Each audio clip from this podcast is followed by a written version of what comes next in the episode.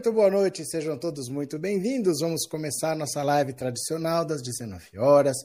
Vamos conversar um pouquinho sobre o que tem acontecido no Brasil, nessa política louca que não deixa a gente respirar um minuto. E eu queria comentar uma coisa para vocês que é impressionante, né? Como que as coisas vão acontecendo no Brasil. A gente ficou mais de um ano perguntando cadê o Queiroz? Onde está o Queiroz? Quando é que vão prender o Queiroz? Aí acharam o Queiroz. Beleza, acharam o Queiroz. Queiroz ficou preso um tempo, saiu.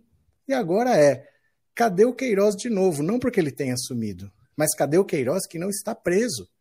Queiroz está tendo uma vida social agitada. Ele vai para manifestação a favor do Bolsonaro, ele está toda hora em churrasco, ele está toda hora bebendo, dançando, comendo.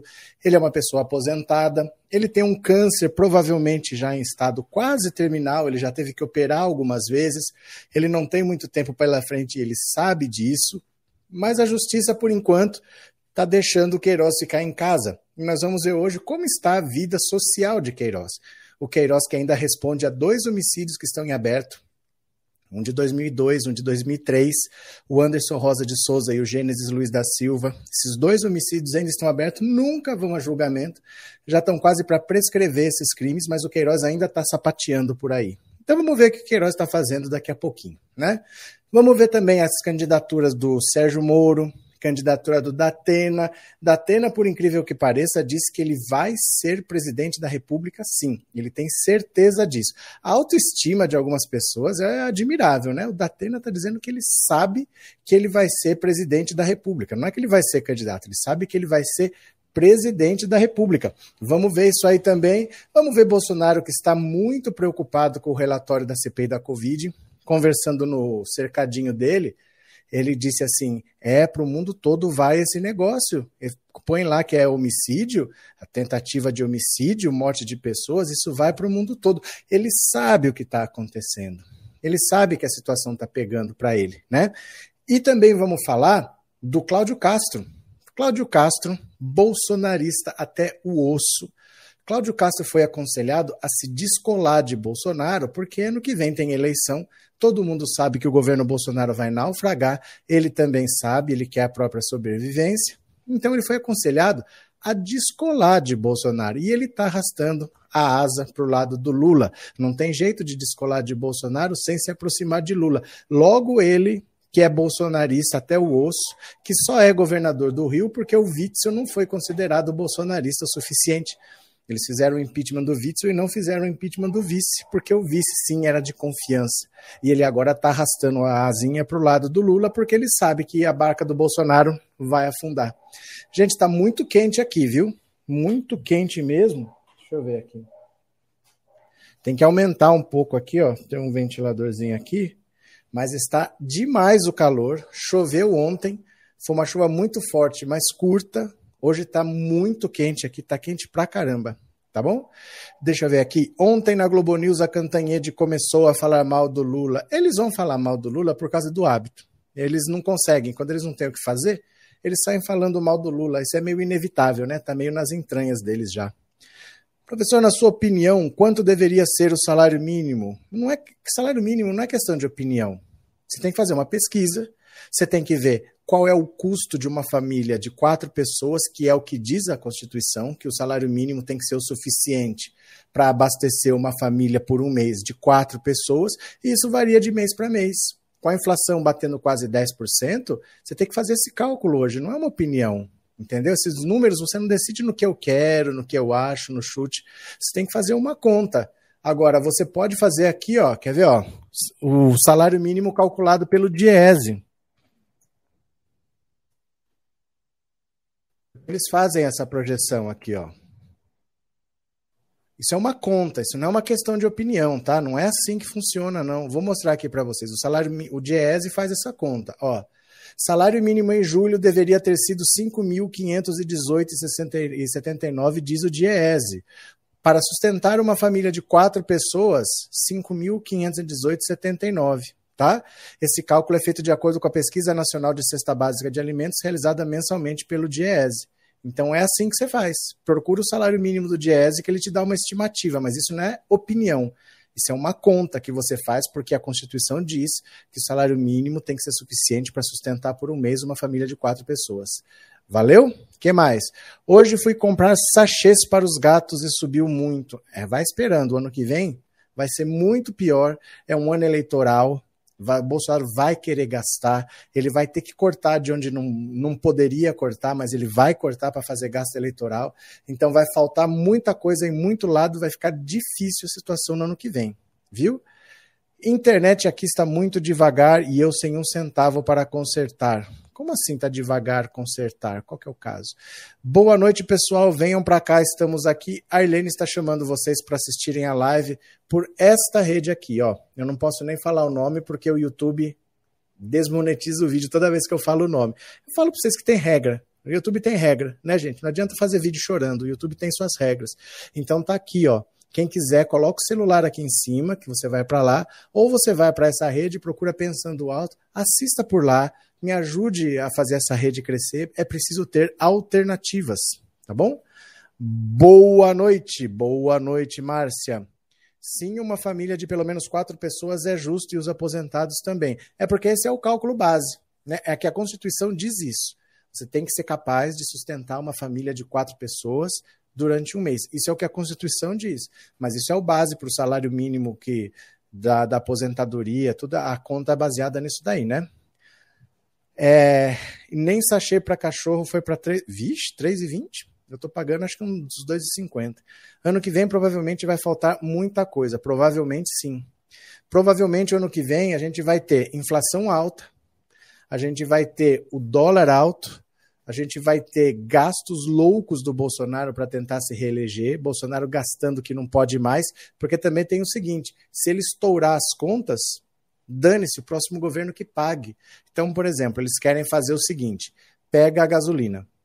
Eles estão pegando o cálculo do ICMS, que é, é baseado no preço dos últimos 15 dias. Então, você vê mais ou menos quanto foi o preço da gasolina nos últimos 15 dias e cobra o ICMS em cima desse valor. Eles querem mudar para a média dos últimos dois anos.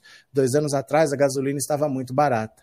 Então, o que, que vai acontecer? O ICMS vai cair, por conta do método do cálculo, vai ficar mais barato na bomba, mas vai entrar menos dinheiro para os estados, porque o ICMS é um imposto estadual. O que, que vai acontecer? Mesmo que a gasolina barateie, mais para frente, quando você tiver é, uma gasolina mais barata, você vai pagar a gasolina cara de hoje, porque é a média dos últimos dois anos.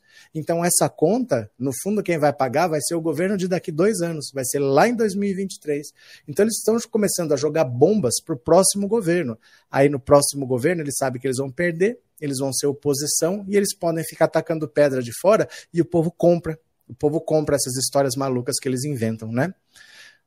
A justiça no Brasil é uma piada de mau gosto. Misericórdia, onde vamos parar? Tá certo. Vamos ver aqui o Queiroz? Vamos ver aqui o Queiroz? Eu quero que vocês me digam o seguinte: enquanto a gente vê a matéria do Queiroz, você vai me mandar um WhatsApp para esse número aqui, ó, 14 997790615. Esse número é o WhatsApp, também é Pix, caso você queira contribuir com o canal. Eu quero que você me diga o seguinte: você sabia dos crimes que envolvem Queiroz sem ser a rachadinha, tem mais crimes envolvendo Queiroz. Eu não sei se vocês sabem quais são. Você sabe?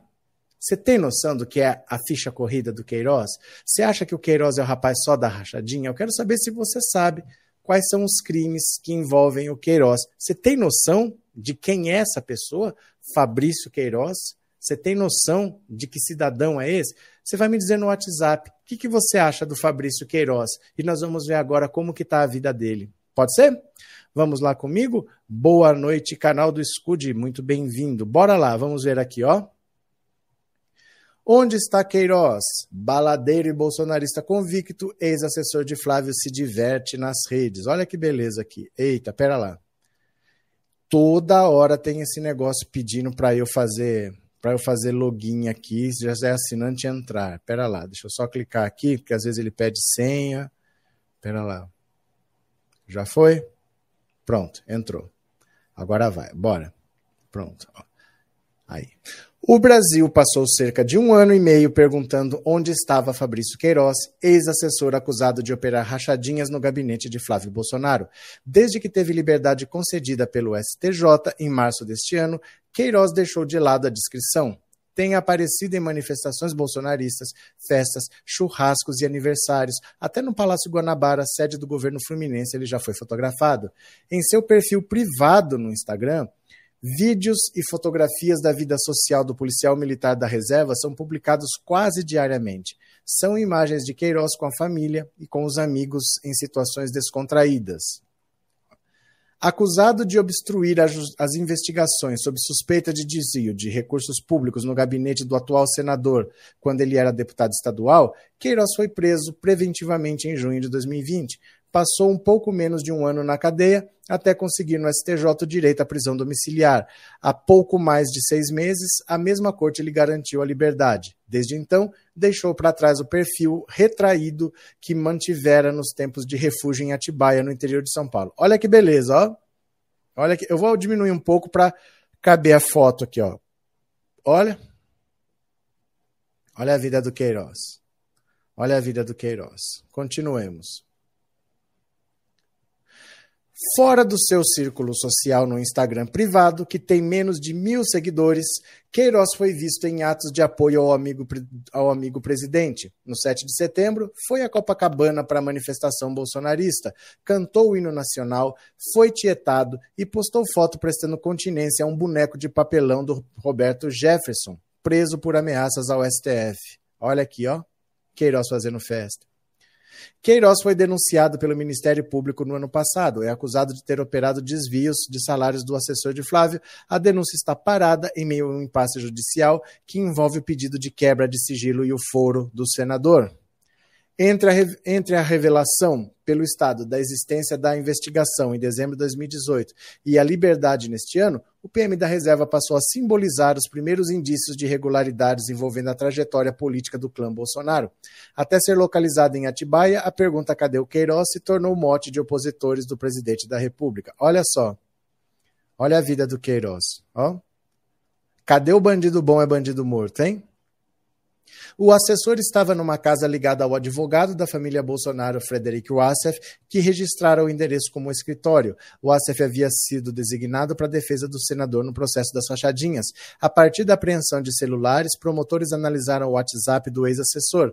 A vida que ele expõe hoje no Instagram com festas e bebidas também era mantida em Atibaia. Ele a compartilhava com a mulher, a também denunciada Márcia Guiar, que passava a maior parte do tempo no Rio e fazia visitas esporádicas à casa à cidade paulista. Olha só, olha só, olha só. No atu nos atuais compartilhamentos, Queiroz registra momentos na academia, em festas e no clube de tiro. O filho mais novo, Felipe, tem sido quem mais aparece ao lado do pai. Jogaram bola juntos em mais de uma ocasião e foram em família à manifestação de 7 de setembro. No Dia dos Pais, o caçula presenteou Queiroz com uma camiseta do Vasco, time do coração de ambos. A filha Evelyn, denunciada no Ministério Público sob acusação de ser funcionária fantasma de Flávio, é outra que aparece nos eventos. Natália, a mais velha, mantém-se afastada da exposição, apesar de interagir em algumas publicações. Ela sempre demonstrou preocupação com a estratégia de defesa nas investigações que envolvem a família. No núcleo familiar, ela é a principal interlocutora com os advogados que já atuaram no caso seu, desde o seu início. A denúncia no MP também é atinge, ó, ó, só em festa, só em festa. Ouvidos pelo Estadão, pessoas próximas a Queiroz não acreditam na possibilidade de o PM da reserva se candidatar a um cargo eletivo em 2022, apesar da empolgação que tem demonstrado com os atos pró-Bolsonaro. O ex-assessor tem até tentado se precaver antes de ir às manifestações. Consulta seu advogado para assegurar que as movimentações políticas não vão dar margem para problemas na justiça. O perfil inquieto de Queiroz que se queixava de sua situação justamente quando o amigo virou presidente, incomoda a Natália como mostraram imagens analisadas pelo MP no passado. Olha só. Agora deixa eu diminuir aqui um pouquinho para ver as fotos inteiras, ó. Aqui está Queiroz. Queiroz e a sua mulher Márcia Aguiar. Queiroz na piscina tomando cachacetes, né? Tomando é, corote.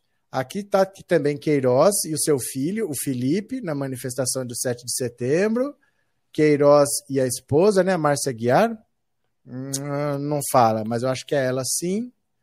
Queiroz tomando cachacetes, a la Jack Daniels, Tennessee Apple, que beleza. Essa é a vida de Queiroz. Por que Queiroz ainda não está preso? Porque Queiroz ainda não foi julgado. O processo dele é o processo do Flávio Bolsonaro que está parado só está parado porque ele é filho do presidente da República, porque as provas são assustadoramente contundentes. Gente que está sendo investigada, porque tem outros deputados estaduais que foram investigados, já foram a julgamento. O Flávio só não foi a julgamento por causa dos bastidores, por ação política.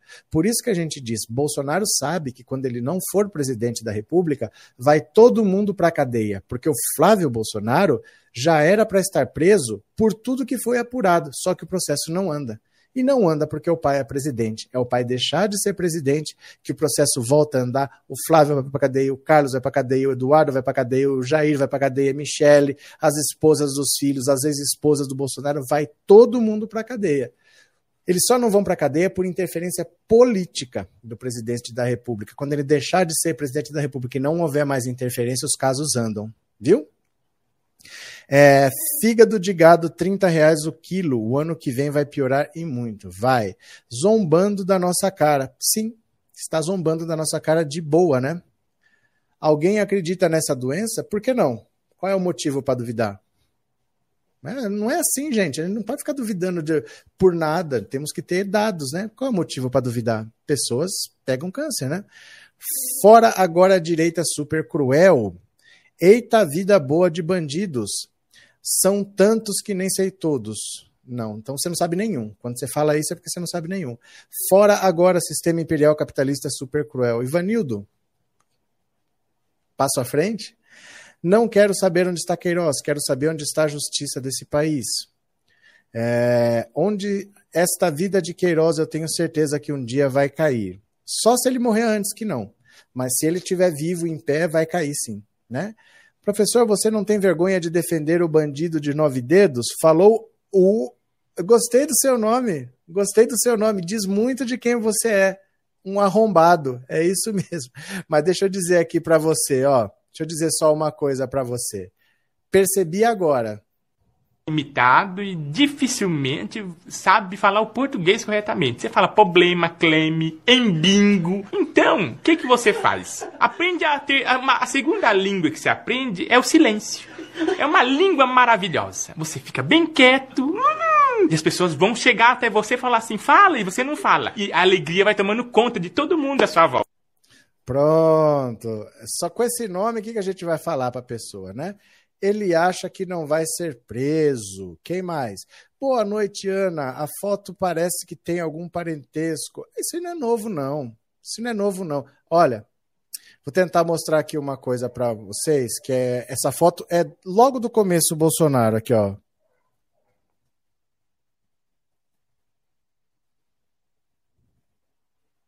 Quer ver? Deixa eu ver se eu acho aqui, ó. Só um pouquinho. É, pera lá, deixa eu mostrar aqui uma imagem para vocês aqui, ó.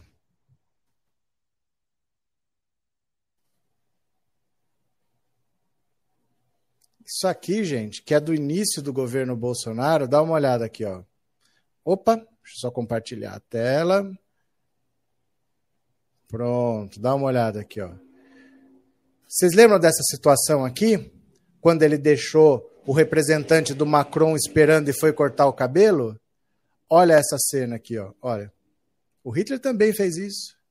Isso não é novidade, viu? Ó, isso não é novidade isso que a revista Isto É fez. Isso não é novidade, viu?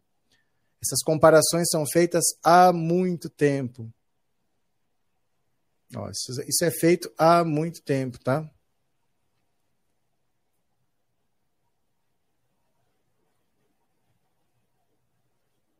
Mas essas fotos aqui são do, de 2019. Ó, de 2019. E já se fazia essa comparação, principalmente quando ele foi cortar o cabelo, porque o Hitler também fez isso, né? Olha só. O Hitler também tem uma foto assim. É a vida, né? Felizmente. Pois é, pois é, pois é. Queiroz ainda confia no Jair. É porque ele não pode não confiar. O Queiroz não é rico. Ele foi preso na casa do Assef, que é o advogado do Bolsonaro.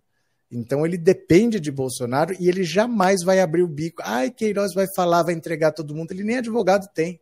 O advogado dele é o do Bolsonaro. Se ele atacar o Bolsonaro, ele fica sem advogado. Ele nunca vai abrir o bico, né? Cadê Rup?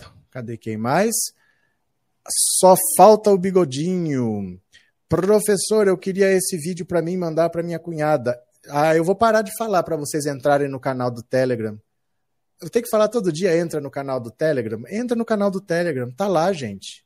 Vocês não acham que eu vou ficar mandando de um por um? Vocês são 300 mil. Já está lá no canal do Telegram. Ó, se você mandar qualquer mensagem para 14997790615, você vai receber o link do canal do Telegram. O vídeo está lá, é só baixar no seu celular, tá? Vai lá e baixa, mas eu falo isso todo dia. Entrem no canal. Sabe quantas pessoas tem lá? 200. 200. Tá lá já, à disposição, tá? Teremos o nosso Tribunal de Nuremberg, sim. Vamos mudar de assunto? Vamos mudar de assunto? Olha só. Bolsonaro pegaria 32 anos de prisão se recebesse pena mínima nos 11 crimes citados na CPI. Se pegasse a pena mínima, somando tudo dá 32 anos, porque só um crime dá 30. Olha, dentre os crimes listados, o com maior pena prevista é o de epidemia com resultado morte, 20 a 30. Mas se ele pegasse o mínimo de todos, já daria 32, só de pena mínima. É daí para cima, hein? Ó, Jair Bolsonaro pode pegar pelo menos 32 anos de prisão e perder o mandato se for condenado com a pena mínima de cada um dos 11 crimes que Renan Calheiros lhe acusará no relatório final da CPI da pandemia. O relatório pedirá o indiciamento de Bolsonaro por crimes como epidemia com resultado morte, crimes contra a humanidade e genocídio de indígenas. O crime com a maior pena prevista é o de epidemia com resultado morte, 20 a 30 anos de reclusão. Em seguida está o genocídio de indígenas com punição de 10 a 15 anos. Gente, dependendo das penas, se ele não pegar pena mínima, se ele pegar pena máxima, pode passar de 50 anos, viu? Pode passar de 50 anos. Impressionante Bolsonaro defender Queiroz. Ele precisa defender o Queiroz. O Queiroz, eu vou mostrar aqui para vocês, ó. O Queiroz, gente, deixa eu mostrar aqui para quem nunca viu. Esse link tá no comentário fixado aqui. Se você clicar, você vem para esse link que eu vou te mostrar agora. Dá uma olhada aqui, ó. É o meu tweet fixado. Olha, eu vou ampliar ele aqui. Mais um pouco. Olha. Queiroz não é apenas o rapaz que deposita cheques. Esse homicídio foi cometido por Queiroz e Adriano da Nóbrega em 2003. Mataram Anderson Rosa de Souza. Aqui o atestado de óbito e a declaração do homicídio. Caso aberto há 17 anos. Isso é do ano passado, né, em 2020, já são 18 que pode render até 20 anos de prisão para Queiroz. Olha aqui, ó. Adria, uh, Anderson Rosa de Souza, quem que fez o homicídio? É que aqui não vai ampliar mais. Deixa eu ver aqui, ó. Não amplia mais do que isso, não. Porque aqui a gente vê, ó, Adriano Magalhães da Nóbrega e Fabrício José Carlos de Queiroz. Homicídio simples. A vítima é o Anderson Rosa de Souza. Esse homicídio foi cometido em 2003, nunca foi a julgamento. A delegacia apura, manda para o Ministério Público, o Ministério Público pede mais apuração, o Distrito Policial apura mais, manda para o Ministério Público, que pega mais apurações. Esse bate de volta já aconteceu 72 vezes. E toda hora pedem mais investigações, mais investigações, mais investigações. Nunca vai a julgamento, desde 2003. Tem outro do Gênesis Luiz da Silva, que é de 2002 quando ele também fazia ronda perto da favela Cidade de Deus, e ele acabou matando esse rapaz aí, sempre assim, situações estranhas, ele diz que é auto de resistência, mas o pessoal sabe que a desculpa de que é auto de resistência, auto de resistência é assim, você vai prender, o cara reage, tem troca de tiros, ele morre. É a licença para matar. Eles falam que é auto de resistência, mas é execução. E esses casos estão em abertos. Agora, a mando de quem? A gente não sabe a mando de quem, porque não se investiga, não se chega a uma solução mas eu acho que eu entendo por que, que o Bolsonaro precisa proteger o Queiroz, né? Tem coisas ali que o Queiroz sabe, coisas que o Queiroz fez, né? Queiroz é um arquivo vivo que assombra a família Bolsonaro. E enquanto Queiroz estiver vivo, ele pode ser testemunha de defesa. Quando ele estiver morto, não tem ninguém para falar nada, porque os fatos existem. Os fatos estão aí, né? É, deve ter a, deve ter, acredito, fusão de penas. Acho que se fala assim, fusão de penas. Não sei, Cristian, eu também sou leigo nesse assunto, né? Eu também não sei como é que é. Esse Queiroz já era para estar preso, a justiça do Brasil só funciona para. Ele não era para estar preso, Luiz. O réu, o réu desse caso é o Flávio. O processo está parado. Como é que ele era para estar preso se ele não foi julgado?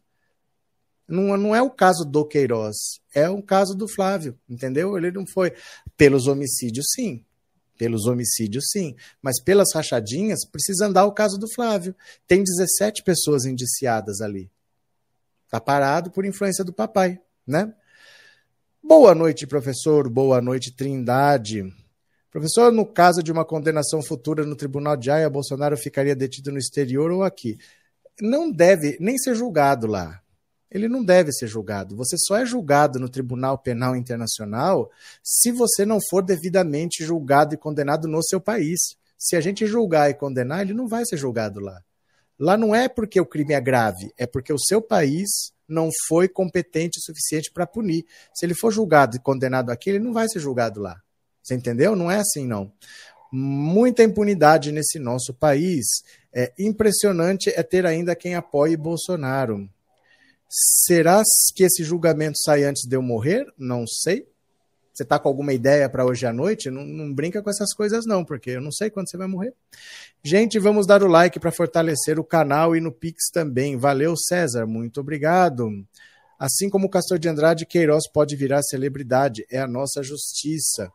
É porque assim, ó, o Queiroz é um faz tudo que já fez muita coisa. Ele já fez muita coisa. Amando de alguém. Então ele tem muita proteção por causa disso. Mas essa proteção vai acabar. Essa proteção vai acabar uma hora, né? O sujeito tem dois homicídios no longo. Não, ele não tem dois. Ele tem dez. Dois estão em aberto. Ele não tem dois. Ele tem dez. É que, como você coloca como auto de resistência, aí o caso é arquivado, porque não é homicídio, é auto de resistência. O cara foi prender, reagiu, teve troca de tiros. Teve uma CPI no Rio de Janeiro. Quem foi o presidente da CPI foi o Freixo, a CPI dos autos de resistência, porque se suspeitava que policiais estavam formando grupos de extermínio e usando a desculpa de que era auto de resistência, mas eram grupos para executar pessoas. Se pagar, a gente dá um fim no fulano e põe lá que é auto de resistência. Então, Queiroz tem 10 homicídios, não tem dois. Esses dois aqui ainda estão abertos, porque a maioria foi arquivado por ser considerado auto de resistência, né? Uh, boa noite. Este clã tem de ser todos presos, mas vai, mas vai. É que enquanto ele for presidente da República, ele tem uma caneta que mexe muita coisa, mas está acabando, né?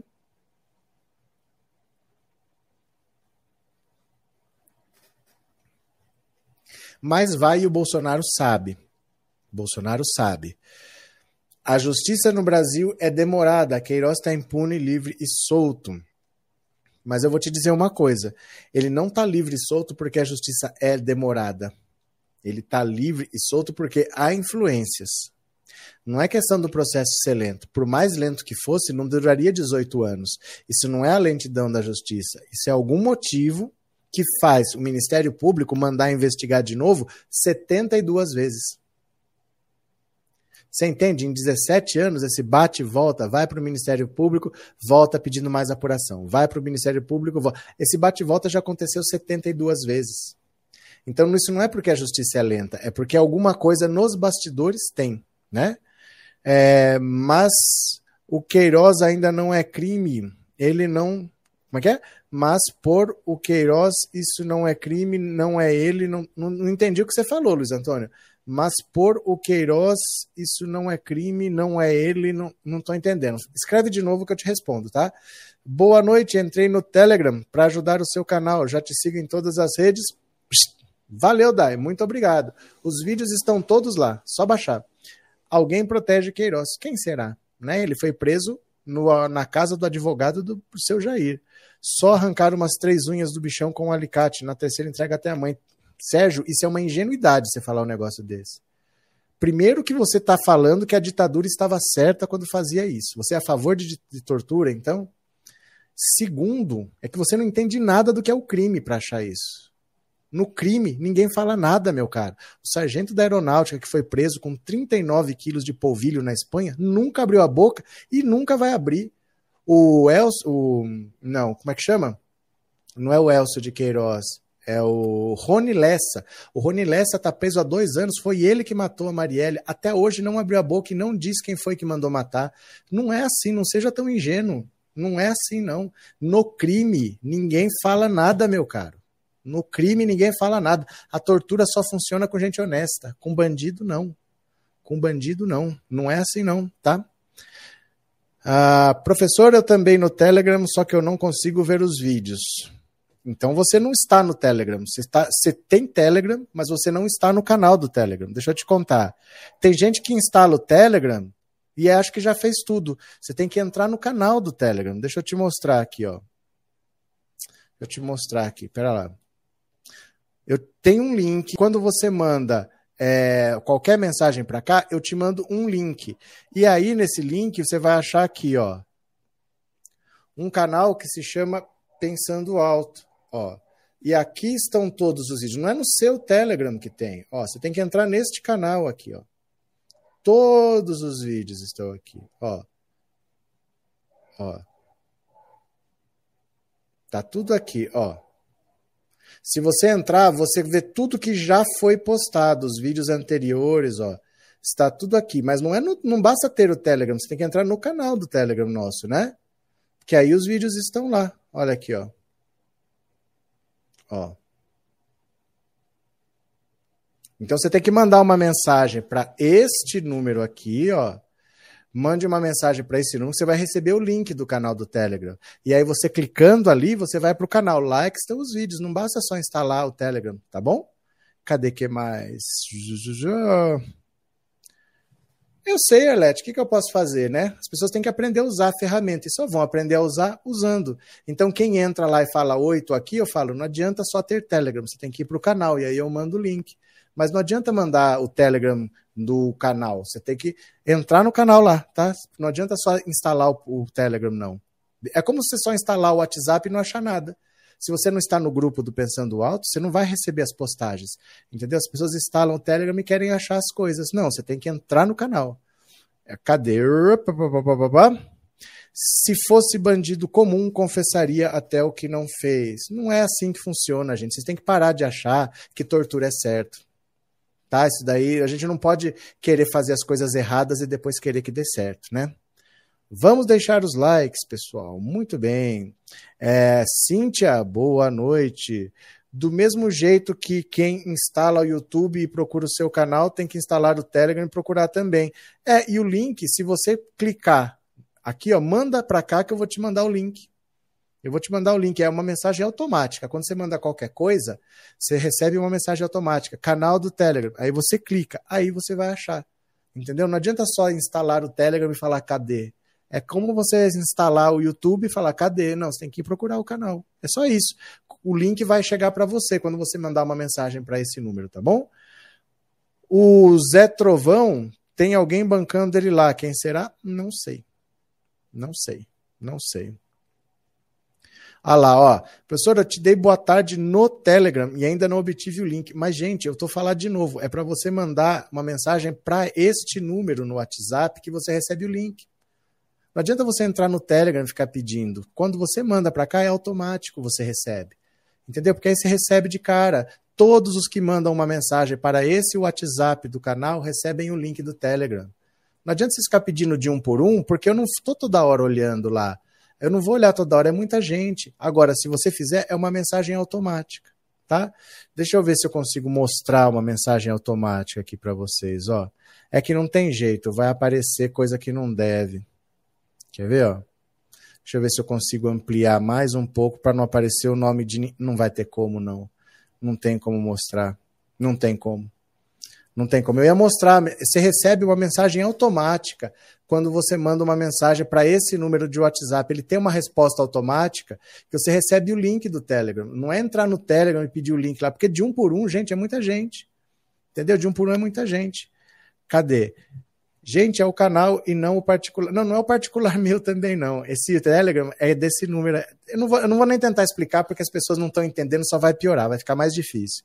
É, na altura do campeonato, o cara me vem com essa de tortura. Eu vou mandar para vocês aqui o link do Telegram, porque vocês não estão entendendo o que tem que fazer, mas eu vou ajudar vocês. Ó, vou mandar aqui, ó. Vou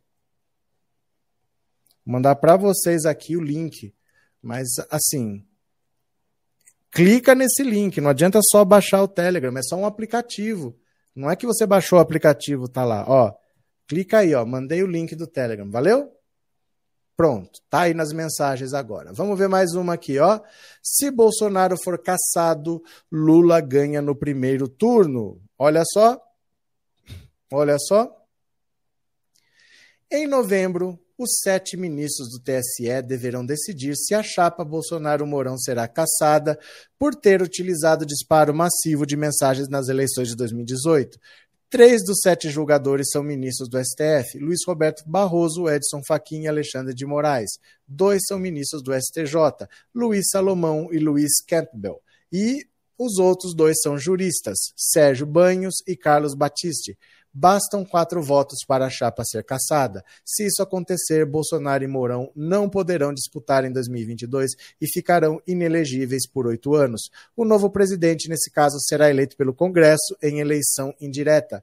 Ficando fora da disputa, os eleitores de Bolsonaro terão de escolher outro candidato ou anular seus votos. Lula continuará em primeiro lugar nas pesquisas e Ciro Gomes, hoje o terceiro, vai migrar para segundo. Mas isso não significa que o segundo turno será travado entre Lula Lula e Ciro, o mais provável é que grande parte dos que pretendiam votar em Bolsonaro irão votar em Lula, repetindo o ocorrido em 2018. Quando Lula ficou inelegível, grande parte de seus eleitores migrou para Bolsonaro e não para Haddad, candidato de Lula.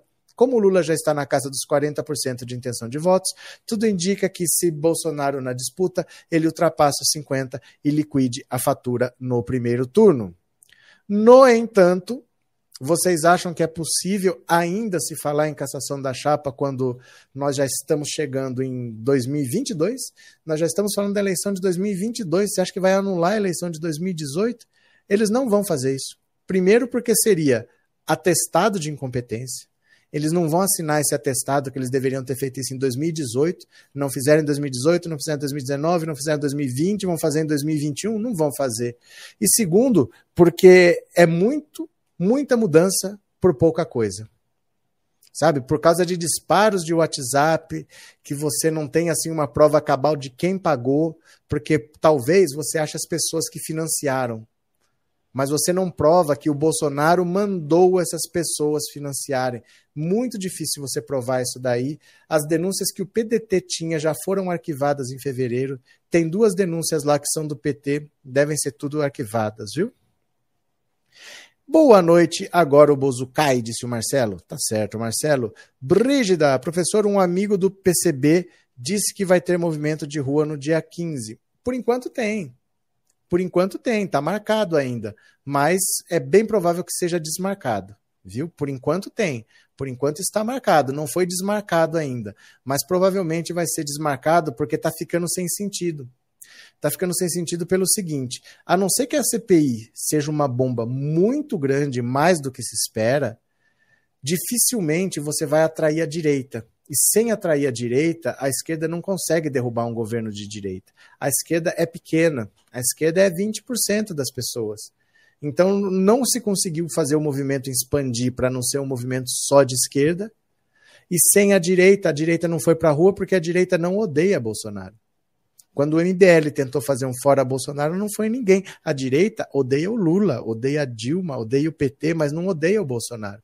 Eles aceitam o Bolsonaro, eles não estão preocupados com o fora Bolsonaro. Eles estavam com medo quando eles achavam que ele ia morrer, quando não tinha vacina, quando estava sem vaga nos hospitais, quando começou a faltar oxigênio. Isso foi lá em janeiro. Aí a classe média desesperou. Mas eles não odeiam Bolsonaro. Eles odeiam o Lula, eles odeiam a Dilma. Então, sem expandir o movimento é difícil. Entendeu? Aí, será que vai ter mais uma manifestação para depois não ser tão grande e o Bolsonaro ainda tirar sarro? Essa é a questão. Eu falei para vocês naquela época, falei, olha, essa é a nossa última chance. Ou vai ser uma manifestação a maior de todas, ou provavelmente não vai ter mais. Marcaram para dia 15, é verdade, mas já o que se diz é que vai desmarcar, porque não expandiu, não passou da esquerda.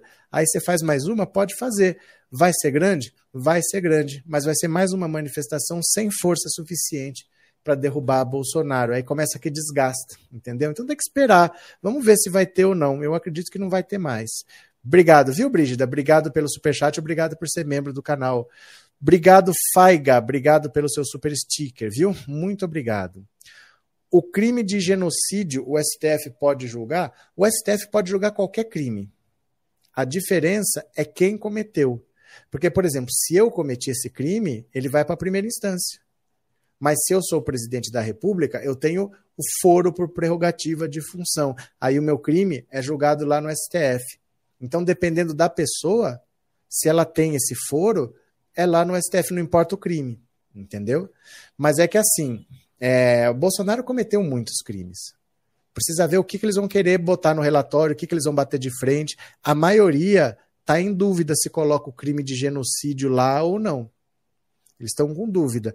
Porque se você colocar, você tem que ter certeza que ele vai ser condenado por aquilo lá, porque é um crime muito grave. Se falar que não tem nada a ver, você desmoraliza. E juridicamente as coisas não são tão simples. Tá Entendeu? Então, estão com dúvida se eles colocam esse crime ou não, porque se eles tiverem a, a dúvida se ele vai realmente responder por isso, se eles não tiverem a certeza, é melhor então nem pôr para não ser desmoralizado. Eles não saiu o relatório ainda, mas eles estão discutindo isso, que crimes que vão entrar, né? É, boa noite, agora o Bozo cai. Tá certo, cadê? Vou mandar de novo o link do canal do Telegram aí, viu? Porque eu deixo no canal, no, no comentário fixado, ninguém clica. A população verdadeiramente toda unida jamais será vencida. É que a população nunca está toda unida, Ivanildo. O Brasil é um país completamente dividido hoje entre direita e esquerda. Esse é o nosso maior problema e vai ser o maior desafio para o próximo presidente da República. Eu espero que seja o Lula, porque o Lula tem uma capacidade de diálogo que nenhum outro político tem. Porque hoje em dia não é fácil administrar o Brasil porque a população está completamente desunida, né? Vamos ver aqui quem mais, quem mais. É, pessoal, venham para cá, estamos aqui, ajudem a rede a crescer. Quem quiser ir para lá, coloque o celular aqui em cima, ó coloca aqui, que você vai ser jogado direto para lá. Ou você vai para lá por conta própria e procura pensando alto o que você acha. Acompanha para lá, vamos fazer a rede crescer, né? Vamos fazer? É, mas ao crime de pandemia, ele, o Bozo, está. Não existe crime de pandemia, não existe crime de propagação de epidemia. Porque é o seguinte: é, pandemia é uma epidemia que toma dimensão mundial. Então, quando você tem uma epidemia num país, e ela passa a ser não só de um país de mundial, você passa a chamar de pandemia. Então, o crime que existe é você propagar uma epidemia. Dá pena de 10 a 15 anos. Se decorrer uma morte, dobra, passa para de 20 a 30. Esse crime existe, a propagação de epidemia. Tá? Cadê? Realmente Lula tem muita articulação dando dinheiro para os deputados. Falou o Cleciano, o passador de pano. Passou o passador de pano de miliciano, tava demorando para chegar. Pera lá, não vai embora não. Não vai embora não. Pera lá, pera lá, pera lá. Quer ver, quer ver, quer ver? Cadê aqui, ó? Pronto, meu caro. Pode passar seu pano bonitinho para o Centrão. Jair está nos braços do Centrão e você está passando seu paninho bonito. Muito bem. Passe seu pano à vontade, tá bom, Cleciano? Passe seu pano bem bonito, meu caro. Isso. Você que achar bonito tudo que está acontecendo, passe seu pano com vontade, passe pano, passe pano, passe pano com toda a vontade, porque ficou bonito o seu papelão, viu? Seu papelão ficou bem bonito. Passe pano mesmo. HAD, hoje sou livre. Obrigado pelo super chat, obrigado por ser membro do canal. Muito obrigado, viu? Muito obrigado. É... Nilson Coxinha mentiram para a presidente Dilma sobre passadinha. Passadinha. Isso mesmo, crime de epidemia. Eu me confundi. Tá tudo certo. É porque é o crime que existe no Código Penal, né? A verdade foi professor. Essa frase está meio errada. Né? Mas eu não estranho, não, Cleciano. Eu não estranho você fazer uma frase tão doida dessa, sabe por quê? Limitado e dificilmente sabe falar o português corretamente. Você fala problema, cleme, embingo. Então, o que, que você faz? Aprende a ter. A, a segunda língua que você aprende é o silêncio. É uma língua maravilhosa. Você fica bem quieto. Hum, e as pessoas vão chegar até você e falar assim, fala, e você não fala. E a alegria vai tomando conta de todo mundo à sua volta. Ah, Cleciano, toma vergonha na cara. Os médicos que receitaram cloroquina estarão no relatório da CPI? Não é assim. Não são os médicos que receitaram cloroquina. Tinha um gabinete paralelo de aconselhamento que estava criando toda uma estratégia para que o Brasil inteiro receitasse cloroquina. Foram eles que disseram que devia mudar a bula da cloroquina, foram eles que sugeriram que incluísse a cloroquina no protocolo do SUS. Esses vão ser indiciados o gabinete paralelo. Vai entrar aquele monte lá que falou é, Paulo Zanotto, Nisi Yamaguchi, esse pessoal vai estar. Tá. Capitão Cloroquina, o Pazuello, é, o Carlos Wizard, vai todo mundo tá. Né? Mas não médico por médico. A CPI não pode ir atrás de 5 mil pessoas, né? Mas vai. Mas vai sim, viu? É, cadê a democracia que vocês falam no meu canal? Eu não fiz meu canal para você. Aqui não, para mim, eu não sei porque que não te bloquearam ainda. Eu não fiz o meu canal para você. Aqui você vaza, ó. Para você aqui é assim, ó. Ó. Para você é isso aqui, ó. Caia fora, já está mexendo. Caia fora, já está mexendo. Cleciano, vou falar com calma para você. Democracia você tem que exigir em espaços públicos, não na casa dos outros, tá? É no espaço público que você exige democracia, não na casa dos outros. Cadê que mais? Uh, genocídio é duvidoso, mas eugenismo, eu não sei se está. Pre... Não, não é crime, Código Penal. Certamente ocorreu. As principais vítimas são pretos, pobres. Não é que genocídio é duvidoso, é porque assim.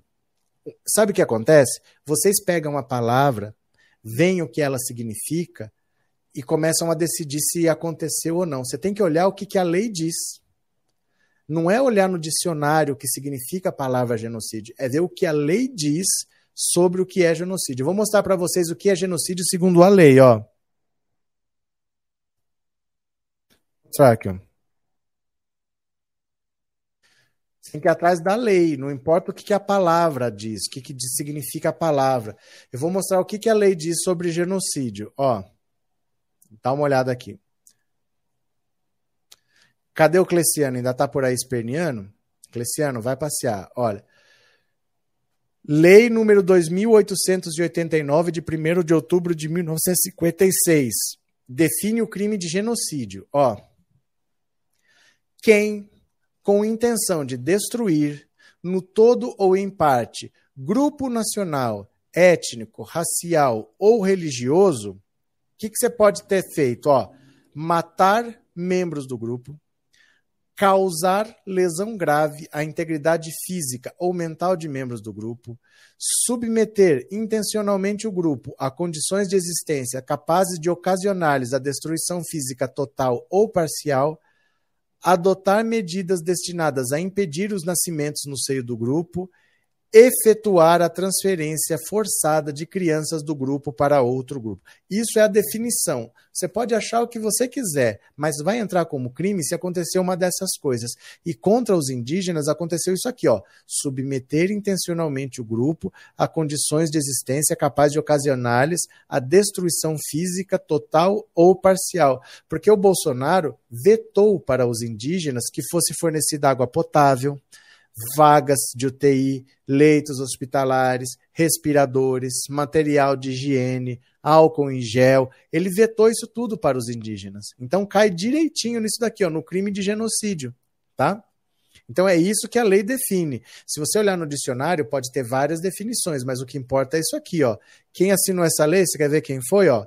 Juscelino Kubitschek Nereu Ramos. É do tempo do JK, essa lei de 1956, tá? Então tá bem caracterizado o crime de genocídio indígena. Ele fez isso, né? Uh, lei 2022, Lula 2022 presidente, tá certo. 53 pessoas vão ser indiciadas, Bozo encabeça a lista. Pronto. Quem mais aqui? Pera lá, pera lá, pera lá. Olha, compartilha a tela. Lula e Bolsonaro concordam em pelo menos um aspecto sobre 2022. Que será que o Lula e o Bolsonaro concordam? Olha, adversários políticos ferrenhos, o presidente Jair Bolsonaro e o ex-presidente Lula concordam em pelo menos um aspecto sobre as eleições de 2022.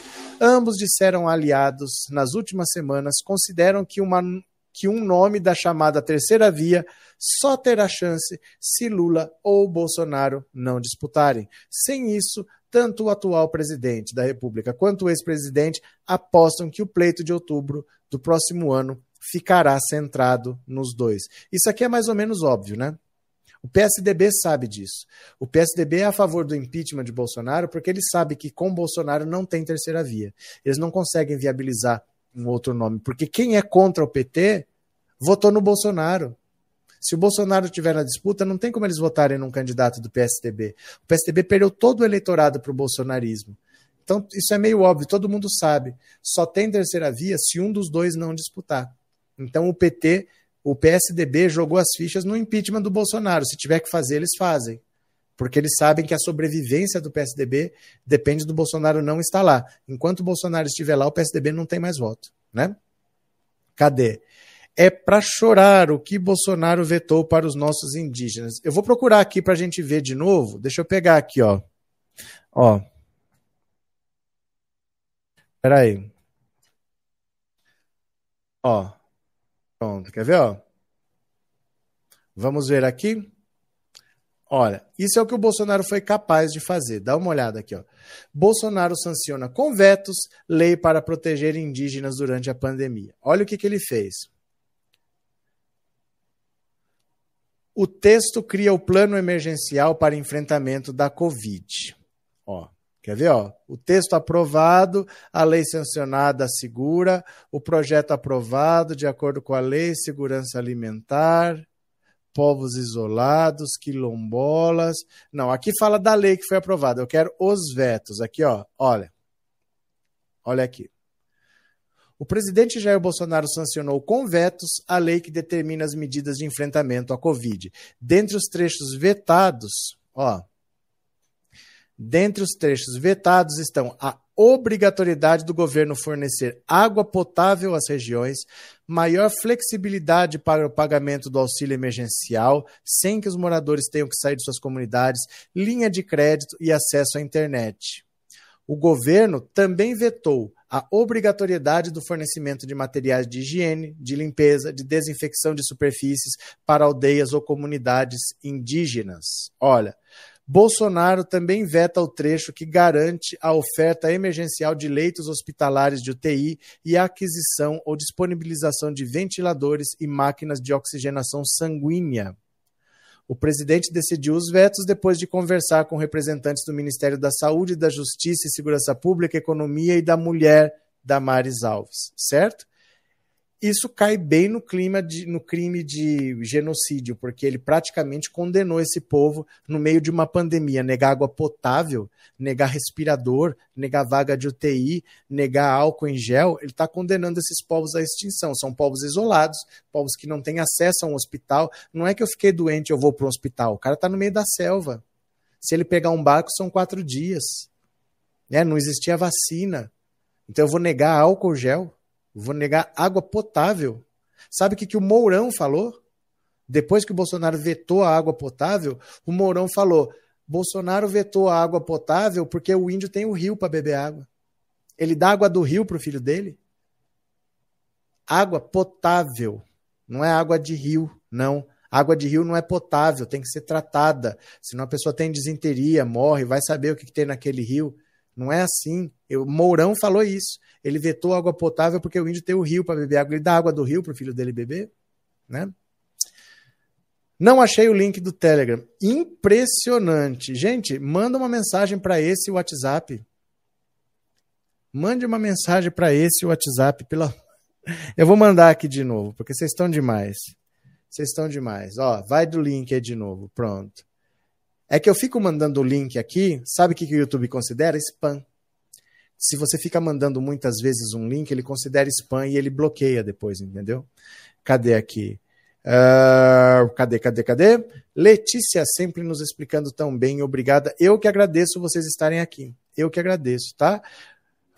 É, Maria Margarete, obrigado por ter se tornado membro, obrigado pelo apoio, valeu de coração, valeu mesmo, viu? Agora, o Renan vai caprichar, viu? Renan vai caprichar, capricha, Renan, capricha, capricha. Renan, capricha. vai, capricha, capricha, capricha, Renan, vai, capricha, capricha.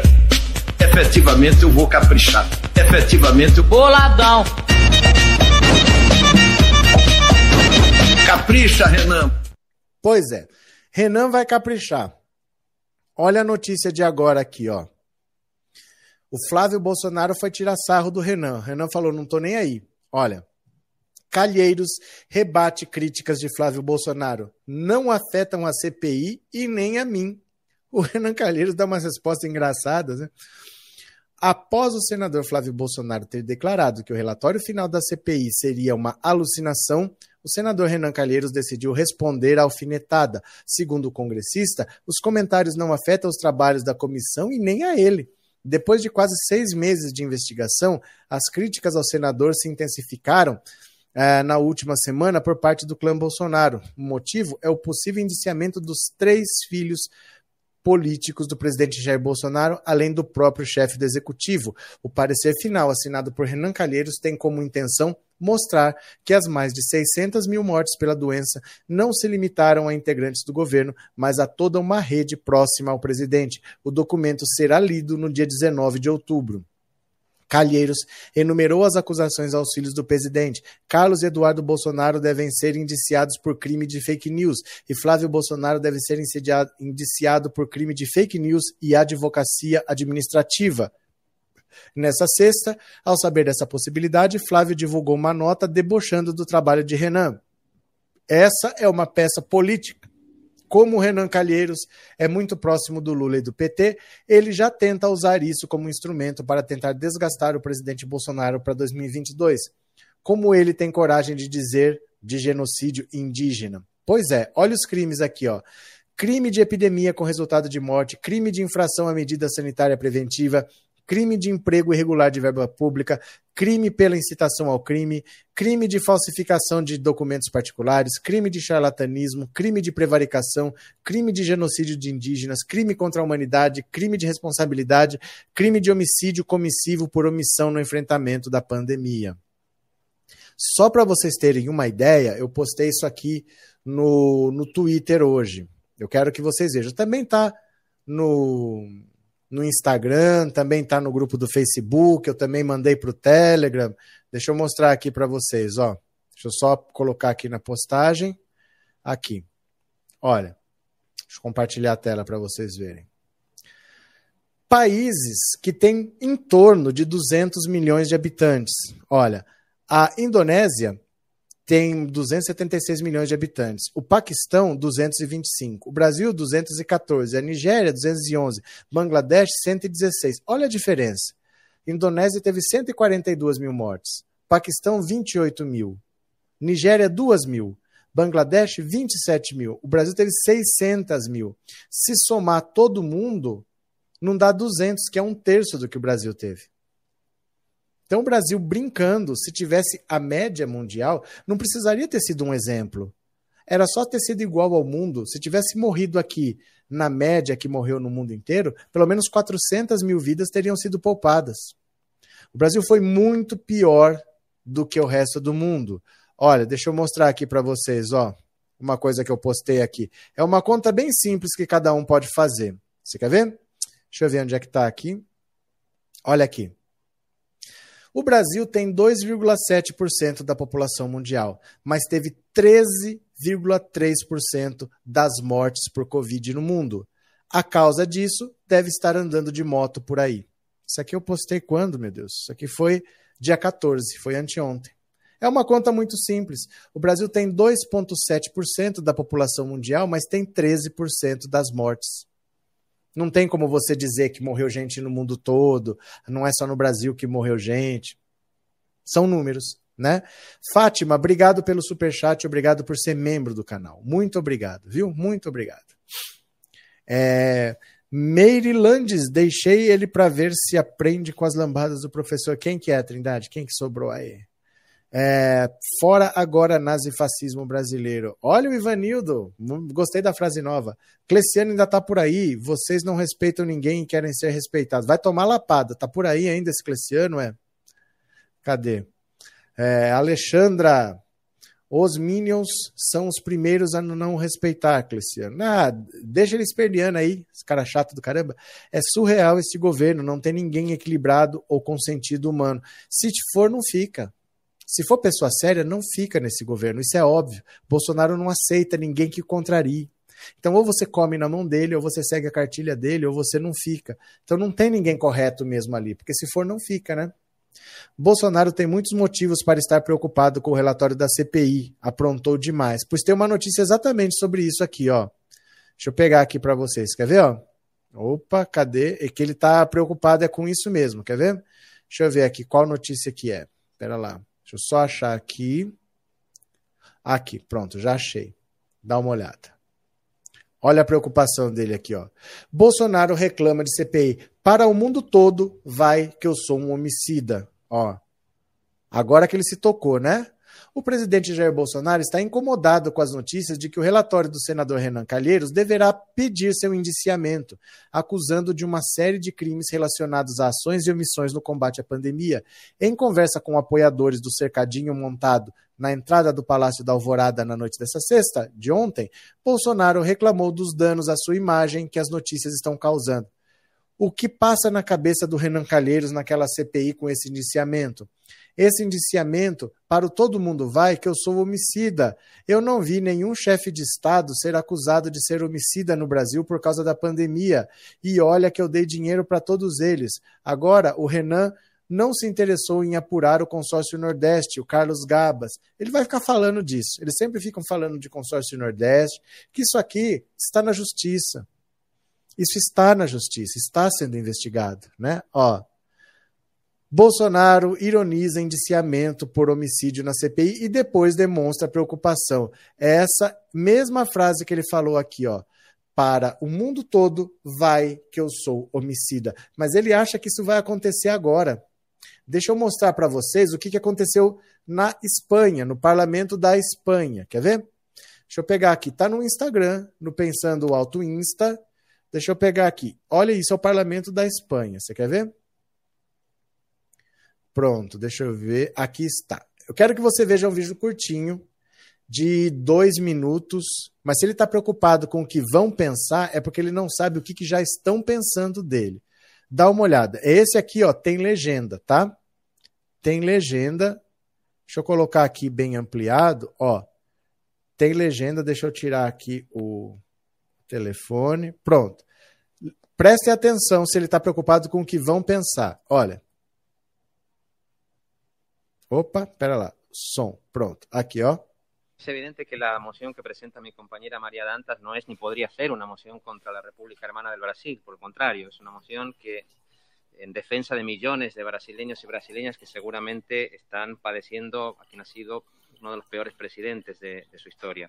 Porque es verdad, Jair Bolsonaro no es un presidente cualquiera, es una de las expresiones quizás más siniestras de un proyecto político y de un proyecto económico que solo se puede abrir camino con la violencia, con la mentira y el que cada vez más le sobra la democracia.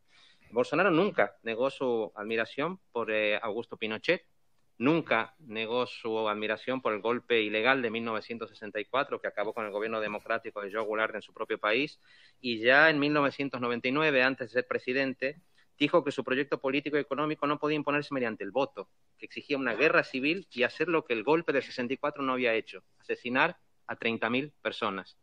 Desde entonces, Bolsonaro no ha dejado de sentirse abiertamente en guerra contra sus adversarios y contra su propio pueblo. Enumero el asesinato de Mariel Franco, la infame guerra judicial que encarceló y despojó ilegalmente de sus derechos políticos al presidente Lula, la devastación de la Amazonía, los asesinatos de indígenas y de personas negras pobres, las más de 3.000 mujeres asesinadas en 2019, el aumento de la desigualdad y la pobreza, los homenajes a antiguos torturadores, los ataques a la prensa, al Tribunal Supremo, los discursos de odio contra las personas LGTBI, los 600.000 muertos por su desidia en la gestión de la pandemia. Nada de eso es ajeno a lo que Bolsonaro encarna a los odios de un personaje psicopático que llegó a decir mi especialidad es matar Ningún presidente del mundo, ni siquiera el caligulesco Donald Trump, llegó a difundir tantas falsedades y mentiras para ocultar sus tropelías. Pero quiero decir que detrás de todo esto no hay solamente un personaje eh, enajenado que se reconoce admirador de Hitler, hay un proyecto de concentración de poder económico y de saqueo de las mayorías sociales, como lo hubo con Videla, como lo hubo con Pinochet o como lo hubo con Franco. Hoy Bolsonaro y sus hijos miembros de la Fundación Disenso de Vox están acusados de graves casos de corrupción. Hoy toda la cúpula económica de su gobierno, desde su ministro Paulo Guedes hasta el director del Banco Central, pasando por varios empresarios investigados por la creación masiva de fake news, han sido pillados en los Pandora Papers como evasores fiscales. Lean las denuncias de gente como Guillermo Boulos, Manuela Dávila, Jan Willis, movimientos de derechos humanos, periodistas independientes. Bolsonaro, como Trump, como Uribe, como nuestras propias extremas derechas, no son una expresión política más, son la encarnación más acabada de las políticas de odio y corrupción que el capitalismo desbocado de nuestro tiempo lleva en las entrañas. A ese proyecto económico, repito, cada vez más violento y mendaz, la democracia le sobra y está dispuesto a todo para saciar su codicia y engordar los beneficios de unos pocos. Que la denuncia, pues, señorías del bolsonarismo y de sus crímenes, anticipe su declive definitivo. Que el pueblo brasileño que nos escucha sepa que no están solos ni solas y que sepan también que en su batalla por la democracia, por las libertades, por los bienes comunes, somos muchos los que hoy decimos, como ellos mismos nos enseñaron, ninguém solta a mão de ninguém.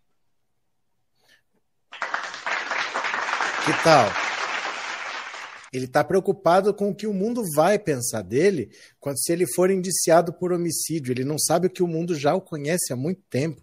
O mundo sabe muito bem quem ele é e o que ele está fazendo. É só no Brasil que ainda tem gente que defende Bolsonaro.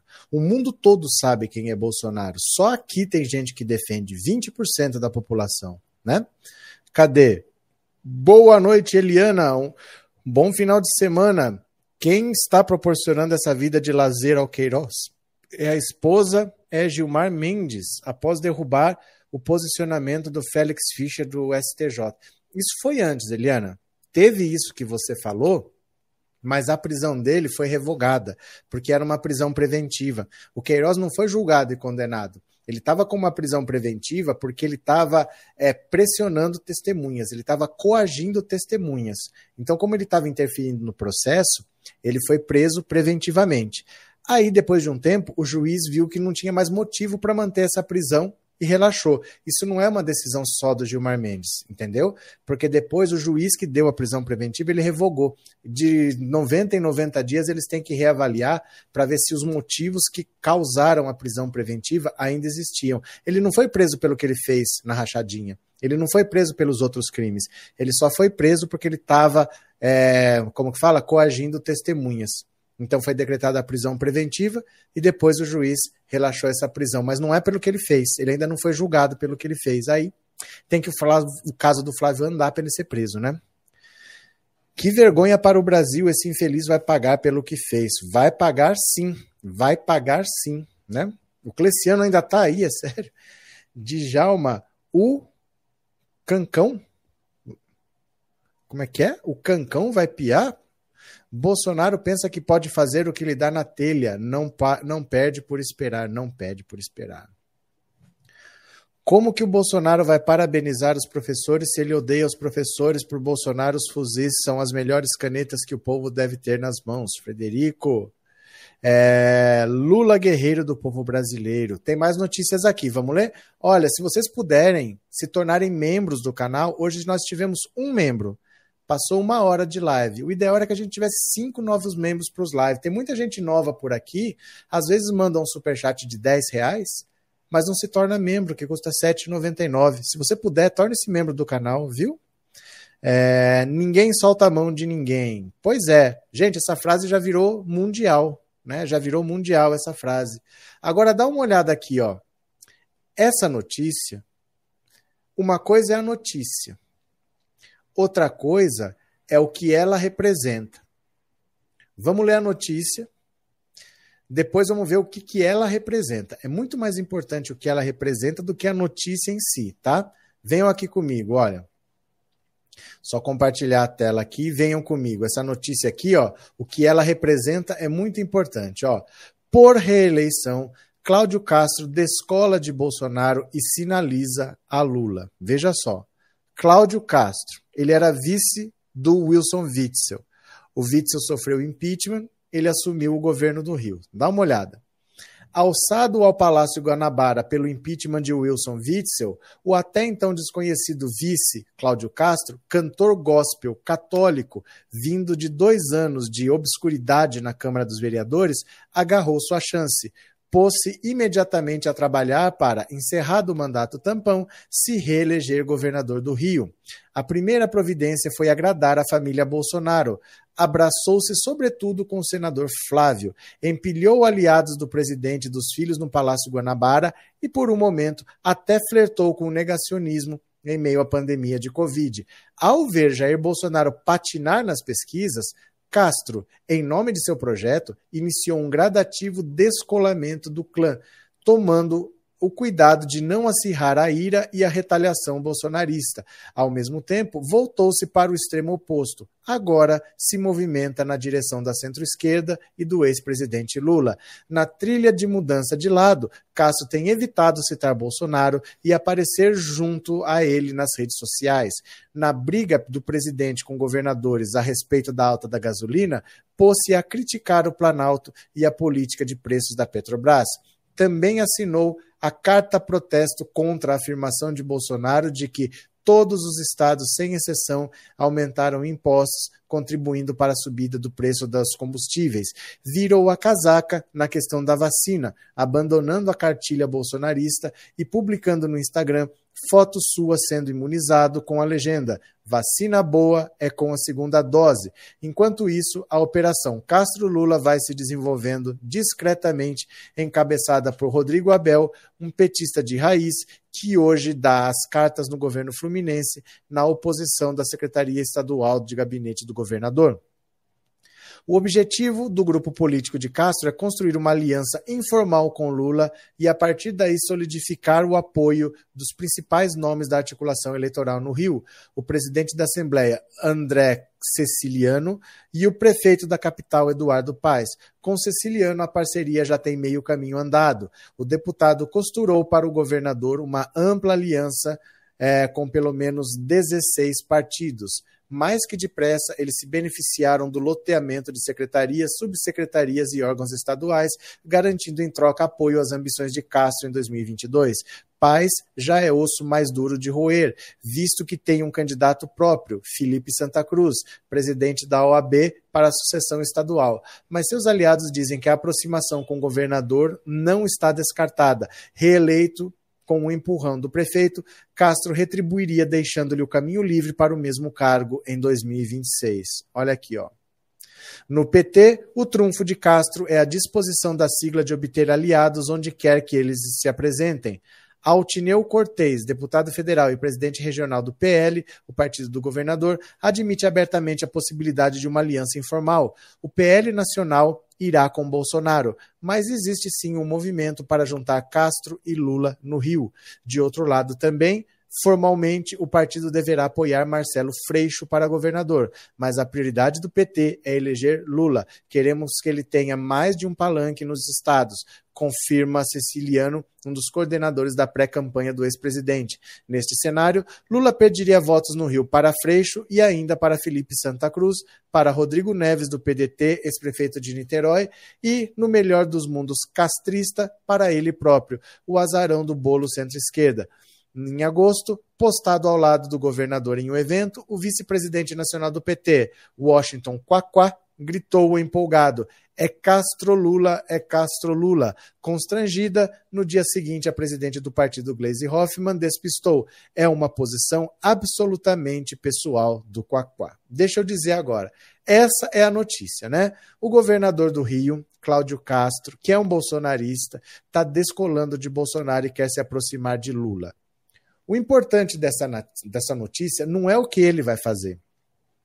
Vocês têm que ser mais é, astutos quando vocês veem uma notícia. Não é a notícia, é o que ela representa. Porque esse cara, ele foi só virou governador por ser extremamente bolsonarista. O Wilson Witzel foi tirado de lá porque assim que ele tomou posse, ele falou: Eu quero ser presidente da República. comprou uma guerra com a família Bolsonaro e falou: eu vou prender a família Bolsonaro. E foi para cima, começou a andar, investigação contra todo mundo. Eles deram um jeito de fazer o impeachment dele e deixaram o Cláudio Castro por ser aliado. O que está por trás dessa notícia é o seguinte: está começando aquilo que eu estou falando para você há algum tempo que vai acontecer. Lembra quando eu falei para vocês? O Centrão não se vende, o Centrão se aluga.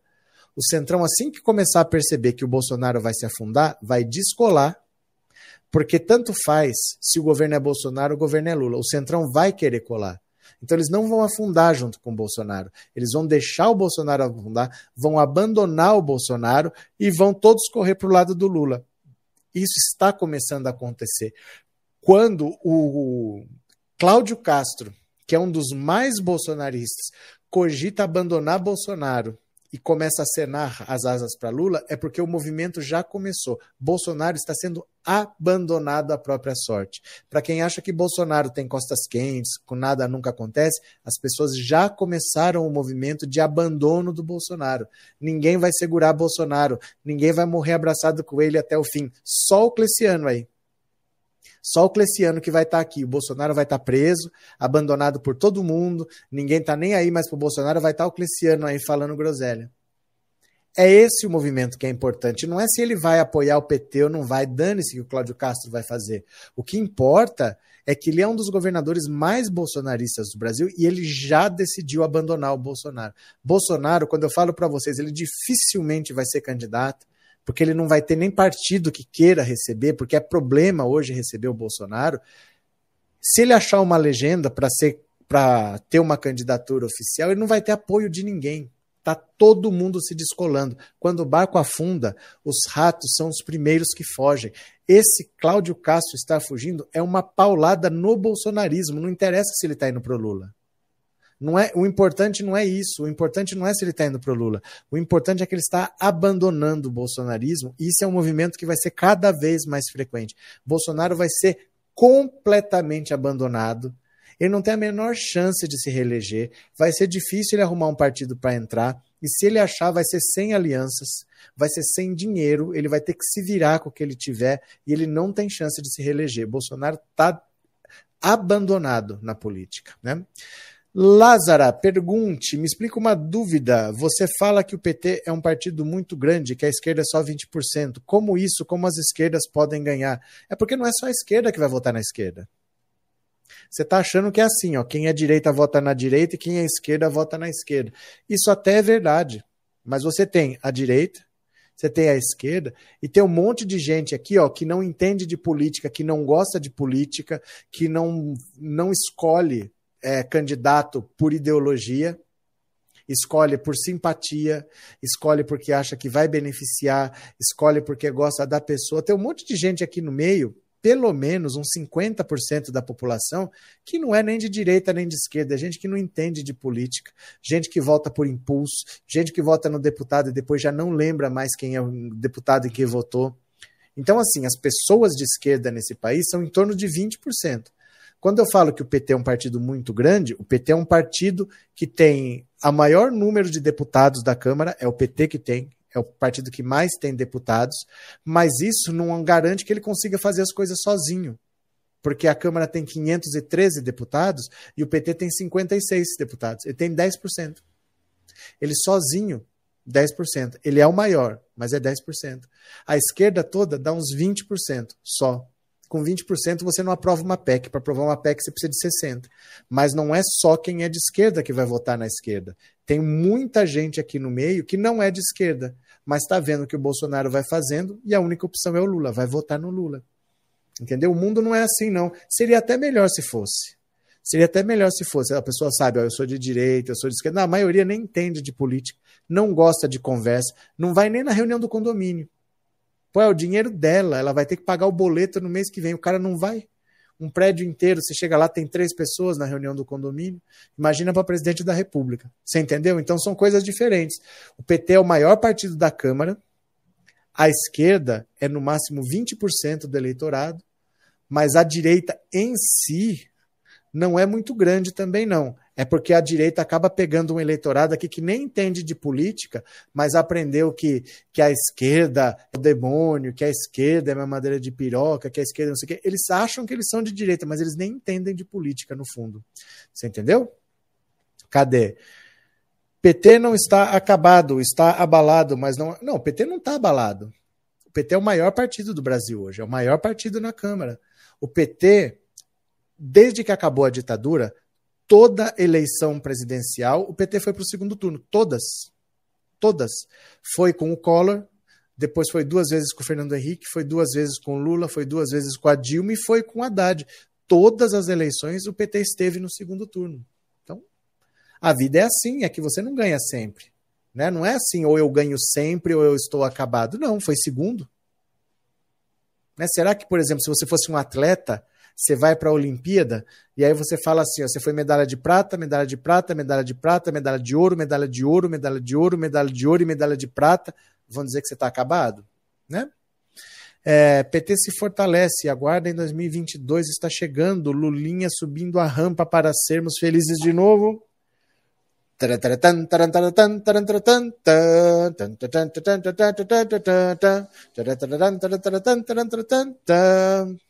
Pronto, é assim mesmo, né? Cadê, cadê, cadê? 140 milhões de trabalhadores ganham salários de até 5 mil reais.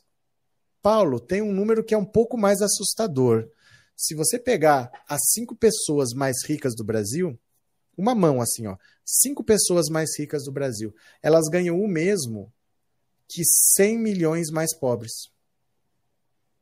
Junte tudo que ganha 100 milhões de brasileiros. Pega o Brasil, divide em dois. Fala assim, ó, daqui para cá ficam os mais pobres, daqui para cá ficam os mais ricos. Você pega os 100 milhões mais pobres, tem cinco pessoas que têm o dinheiro equivalente a esses 100 milhões mais pobres. Você acha que isso é uma divisão justa? Tudo bem ser assim? Ter tanta gente passando fome, tanta gente com dinheiro sobrando? Ah, mas é porque se eles têm, é porque de alguma maneira eles fizeram por merecer. Mentira, gente. Mentira, é gente que invadiu terra, gente que ganhou terra, gente que não pagou imposto, aí o governo vai lá perdoa, aí o governo vai lá anistia. Gente, se você paga suas contas é porque você é pobre. O rico não paga, aí depois o governo anistia, o governo dá desconto de 90%, aí mas esquece de cobrar, passa alguém aqui, fala que tudo bem, dá por extinta aquela dívida, é sempre assim. É sempre assim, sempre vem um perdão quando você é rico, né? Quando você é pobre, não, você tem que pagar, senão você vai para o SPC, né? Omar Gado Terraplanista tá doido com isso. O que aconteceu, Osmar? Adorei o quê? Que foi, Niselma? O que, que aconteceu? Qual foi o caso? É, vamos ajudar o canal e se manter e crescer. Quem puder, torne-se membro. Ô, gente, 1.700 pessoas aqui. Será que tem alguém para se tornar membro do canal? O povo que mais trabalha é o que menos recebe. É o povo que carrega esse país nas costas. Porque assim, ó, tem um casal que passa aqui na frente quase todo dia eles estão sempre pegando material para reciclagem, eles estão sempre pedindo para fazer qualquer coisa. Posso podar sua árvore, posso limpar sua calçada, posso fazer qualquer coisa para ganhar 5, 10 reais. É gente que não sabe o que vai comer de noite. Não para de trabalhar. Às vezes eles tocam a campanha às 11h30 da noite aqui. Fala, puta, mas nesse horário? Pô, nem sabia. Ele nem sabe que horas são. Nem relógio tem, nem celular tem, nem endereço certo tem todo dia estão trabalhando, todo dia. Pode ser sábado, pode ser domingo, pode ser feriado. Estão procurando alguma coisa porque eles não sabem o que eles vão comer. Né? O que mais, que menos tem é quem mais trabalha. Se no Brasil existe lei para punir Bolsonaro, ele pegaria pena máxima. Lei existe. Lei existe. É que ele é presidente, o presidente não pode ser investigado no momento, mas ele saindo de lá, ele pode ser investigado e vai ser punido sim, viu? Adorei Lulinha. Esse Lulinha é velho. Tem o Lulinha, tem a Dilma, tem o Zé Gotinha. Cadê? Tem o Zé Gotinha também, ó. E tinha até a Flor de Lis que eu acabei sorteando, porque depois que ela foi presa, falei, acho que ela não vai aparecer muito mais na notícia. Eu sorteei para alguém do canal aqui. Eu tinha uma Flor de Lis também, né? Os próprios bancos devem, aqui em Porto Alegre, o Itaú deve muito, mas é assim. Não tem problema dever, alguém perdoa. Tem uma hora que alguém perdoa, é sempre assim. Entendeu? Quem paga a conta é pobre, né? Pobreza está grande, por isso me irrita ainda poder fi pobre ficar defendendo esse capeta, infelizmente, né? Alan Scorpion. Quem é Alan Scorpion? Tem um Alan Scorpion gritando aí, César? Tem? Célia, boa noite. Aqui estamos lutando contra Sampa Prev 2. Está difícil. agradeço a vocês e a todos que participam do chat da live dessa manhã. Agora, entendendo isso que você fala, estamos apenas conversando. As falas do chat resultam em ótimas respostas suas. É verdade, Célia. A gente vai conversando aqui. Ó, para você ter uma ideia, eu tenho um monte de notícia aqui em cima para ler. Normalmente eu não leio nem a metade, mas não importa. Não importa, o importante é que a gente converse, que a gente entenda onde a gente está, o buraco que a gente entrou, que, que dá para sair. Mas a gente tem que querer sair. Se ficar todo mundo achando que o Bolsonaro está certo, qual que é o projeto dele para gerar emprego? Vamos dar mais quatro anos disso para ele? As pessoas estão comendo osso, as pessoas estão comendo pelanca, estão comendo carcaça de peixe e vai dar mais quatro anos para ele? Ele não fala de geração de emprego. Ele não fala em crédito para microempresário, para pequeno empresário, não tem uma proposta de crescimento econômico. Nós vamos ficar com mais uma década, oito anos de Bolsonaro? Tem solução, mas não com Bolsonaro, não com Paulo Guedes. Eles não estão nem aí. Eles não estão nem aí. Né? Então o importante é que a gente entenda onde a gente está. Por isso que é importante conversar. A gente precisa conversar, né? Obrigado, Célia. Obrigado pelo super chat e obrigado por ser membro do canal há tanto tempo. Obrigado, viu, Célia? A direita tem tanto medo do PT que tiveram de dar golpe. Isso prova que o PT é bom. É Guilhermino, é, eles iam perder para sempre.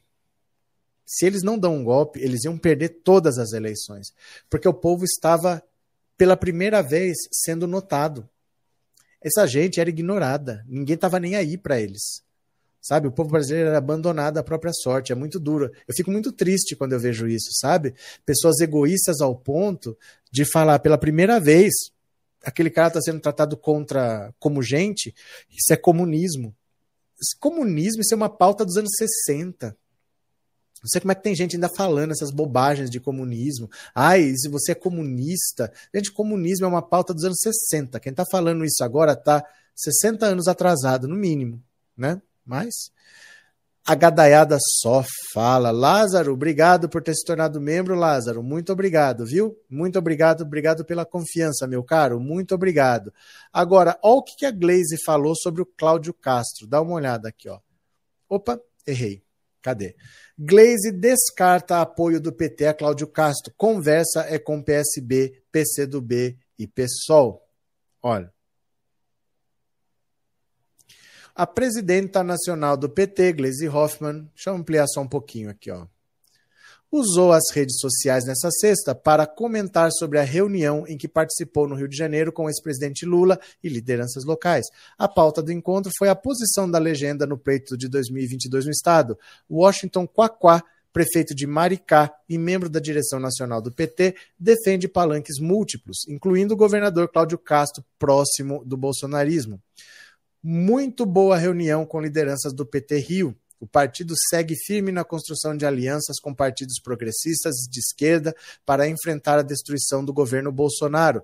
No Rio, nossa conversa é com PSB, PCdoB, PSOL e os que querem que a democracia e direitos do povo prevaleçam. Além de Gleisi, Lula e Quacá participaram do encontro a deputada federal Benedita da Silva, o deputado estadual André Ceciliano, o prefeito de Maricá, Fabiano Horta, o vereador Lindbergh Farias e o presidente estadual do PT, João Maurício. Quaquá é o principal defensor da tese dos múltiplos palanques e tenta costurar uma candidatura de Ceciliano ao Senado com o apoio de Cláudio Castro. Essa proximidade com o atual governador gerou incômodo no PT do Rio. O dirigente chegou a mandar indiretas para os correligionários nas redes e a atacar jornalistas do Extra.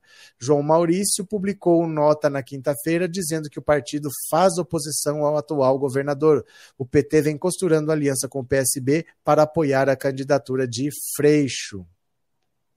Então, o importante daquela notícia não é se vai ter uma aliança é, PT Cláudio Castro, não é isso. O importante é você notar que o Cláudio Castro, bolsonarista, tá vendo que o bolsonarismo está ruindo, que está indo para o ralo e ele não quer ir para o ralo junto e ele já está pulando fora do barco. Ele é um dos mais bolsonaristas que você pode imaginar e ele já está dando a batalha como perdida. Então, para muita gente que acha que Bolsonaro ainda pode se recuperar, nem quem apoia Bolsonaro está acreditando. Eles já estão pulando fora do barco, né? Pergunte para esses bobos alegres bolsonaristas o que é comunismo, que eles não sabem, mas eles têm medo. Eles não, não têm ideia do que é comunismo, né? Luiz Carlos, o Jango queria fazer a reforma agrária, nem por isso era esquerdista, comunista ou socialista. Estou errado? É porque assim, a reforma agrária seria o básico para a gente hoje. Sabe o que eu acho mais engraçado? É gente que critica o movimento sem terra mas não critica o fato de existir gente sem terra num país desse tamanho. O errado não é o sem terra.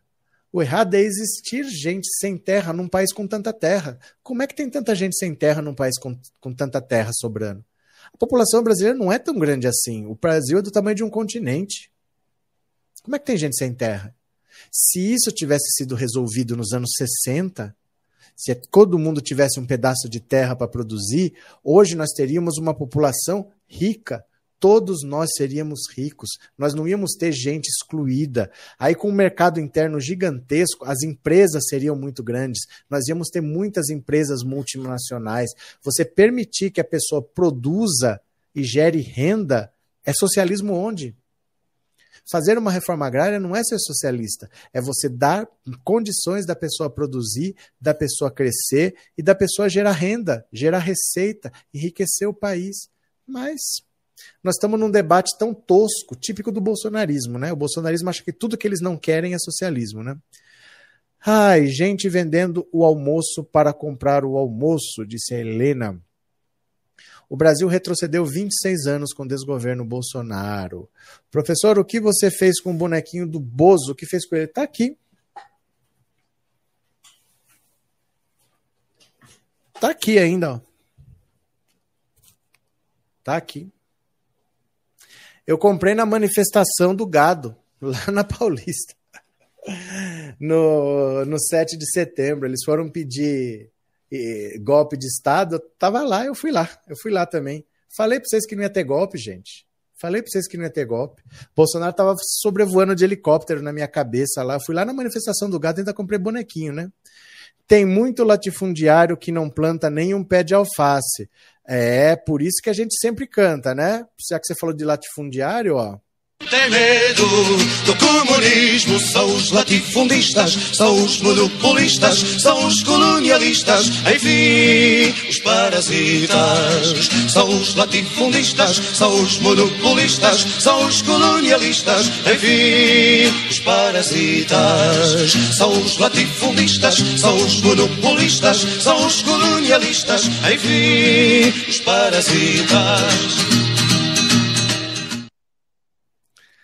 Certo? Agora, lá vem a Áurea, ó. E o que o PT em tantos anos de governo? Eu gostaria de saber como vocês conseguem escrever frases sem verbo. Isso para mim é um mistério. Vocês conseguem fazer frases sem verbo.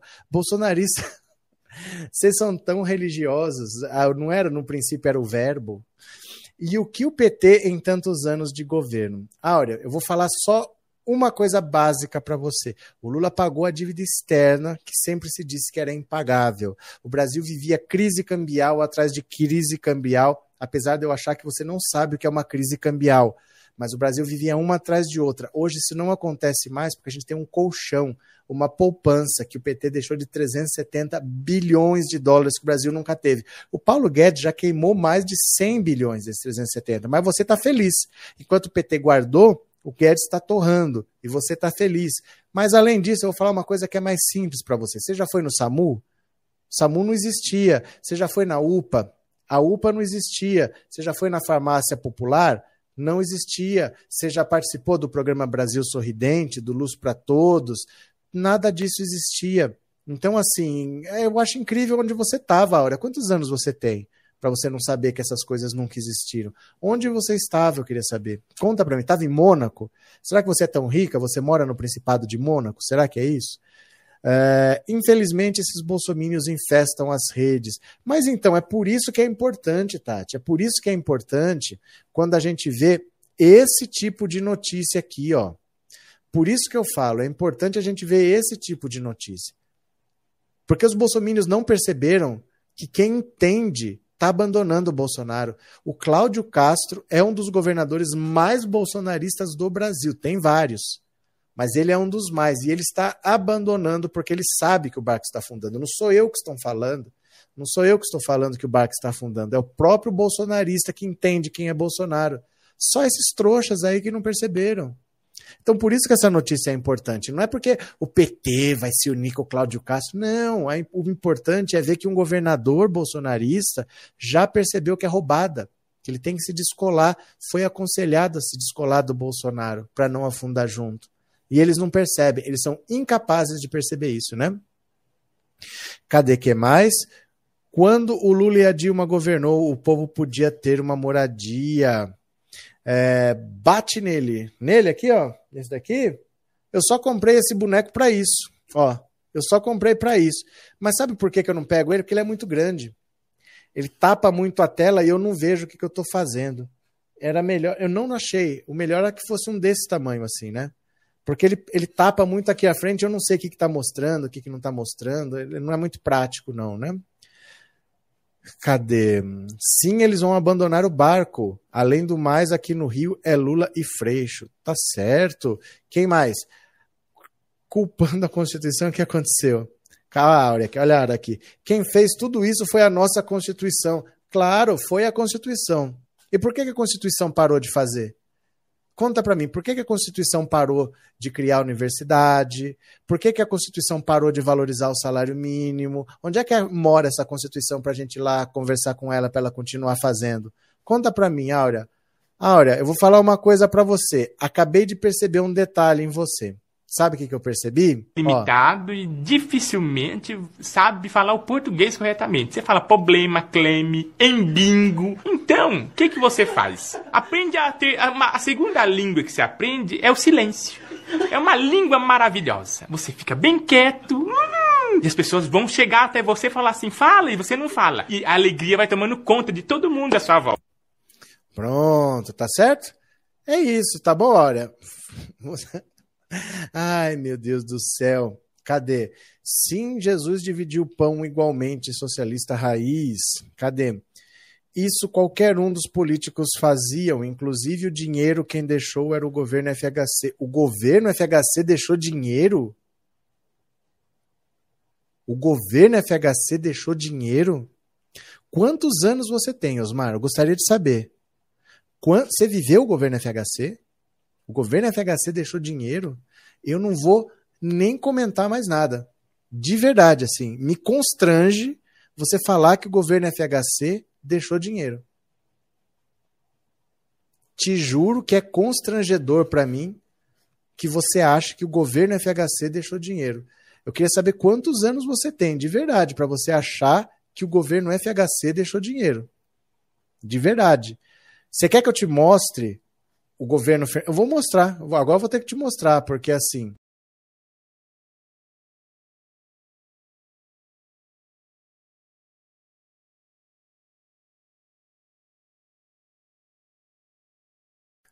Pronto, voltei. Eu cliquei na aba errada aqui, ó. Tinha que mudar de aba. Eu vou ter que mudar aqui para você, ó. Ó, pera lá. Não, isso aqui é. Você tá brincando comigo. Pera lá, pera lá, pera lá. Deixa eu mostrar aqui. Ó, pera lá. Deixa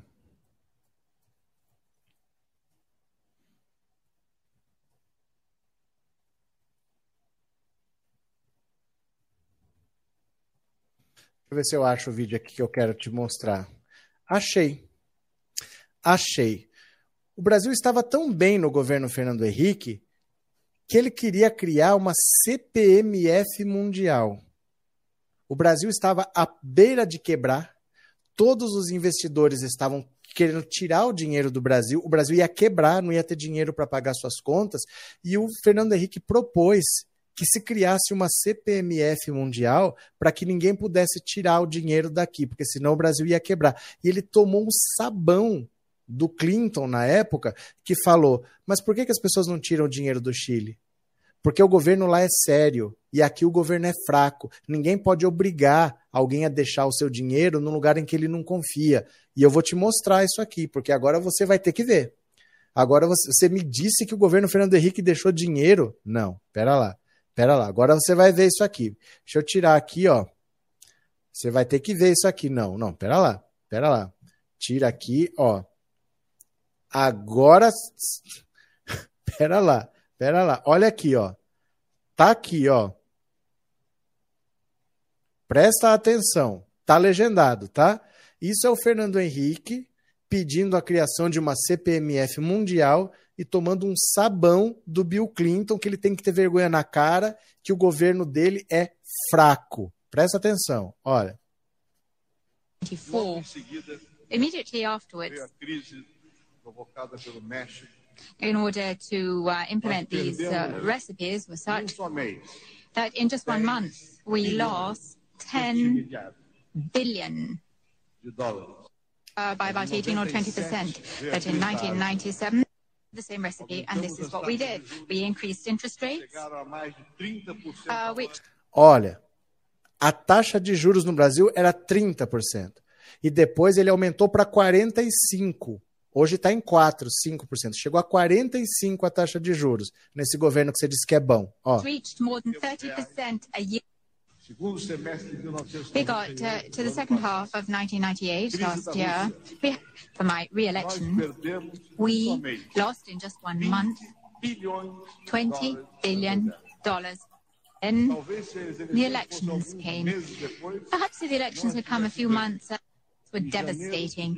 In January of this year, uma valorização do real the real was devalued by about 40 to level of 50% this year. as taxas de Again, the interest foram rates went to 45%. I'd like to ask you, Ocorrendo uma outra crise until when are we going to have? Uh, got to Por que não imaginar think of the most, not just the most orthodox economists, olha o que ele propôs. Olha a resposta do Bill Clinton. I don't think we have studied enough what each other has done and how it might relate to our own experience. For example, in the countries here represented, uh, taking Brazil to the side a moment, just let's take the EU and the US and Canada. Can Enrique do things that would help this? Chile had a capital control system that worked pretty well to try to regulate radical movements of money in and out of the country. But the only reason it worked well is. Chile had a system that was recognized as having integrity and effectiveness so that people still wanted to put their money there, even if there was some control on how rapidly it could move in and out. Governments have to have good, honest financial systems. You can't make people keep their money in a place they no longer have confidence in is in most developing countries, governments are too weak, not too strong. Olha isso. A verdade é que em muitos países em desenvolvimento, os governos são fracos. São fracos. Isso que o Fernando Henrique teve que ouvir do governo dele quando ele reclamou que precisava criar uma CPMF para que os países não ficassem tirando dinheiro daqui a toda hora. Certo? Muito triste isso, hein? O governo que o Fernando Henrique deixou, o Brasil estava quebrado. A taxa de juros estava em 45% ao ano. 45%. Você tem noção do que, que é isso? 45% a taxa Selic? Cadê, ó? Muitos não viram isso só porque a moeda real tinha valor e tinha muito dinheiro circulando, mas o FMI. Não viram sim, é que as pessoas não lembram. É que as pessoas não lembram, era um pavor. A Rússia tinha quebrado, Hong Kong tinha quebrado, a Argentina ia quebrar no dia seguinte e o Brasil era a bola da vez. O governo Fernando Henrique terminou com inflação de dois dígitos. As pessoas acham que o governo Fernando Henrique terminou com inflação zerada. Não foi. Não foi. Quem estabilizou a inflação foi o governo Lula. A crise era terrível, porque a estabilização aconteceu no governo Itamar Franco.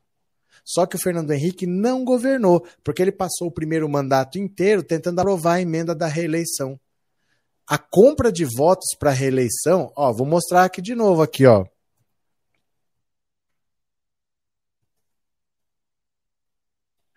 Ó, a compra de votos no governo FHC foi uma descaração.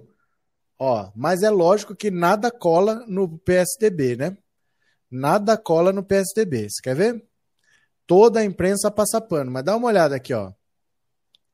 Deputado conta que votou por reeleição por 200 mil. Ó, jornais da época. Ó, o príncipe da privataria, privatização com pirataria. Ó, Operação Abafa. Bastou o presidente Fernando Henrique Cardoso entregar os ministérios dos Transportes e da Justiça para Eliseu Padilha e Iris Rezende e os PMDBistas é, fizeram as pazes com o governo. O presidente da Câmara, Michel Temer, Eliseu, e o líder do PMDB na Câmara, Gedel Vieira Lima, fecharam nesse final de semana a estratégia para abafar o escândalo das denúncias de compra de votos na votação da reeleição.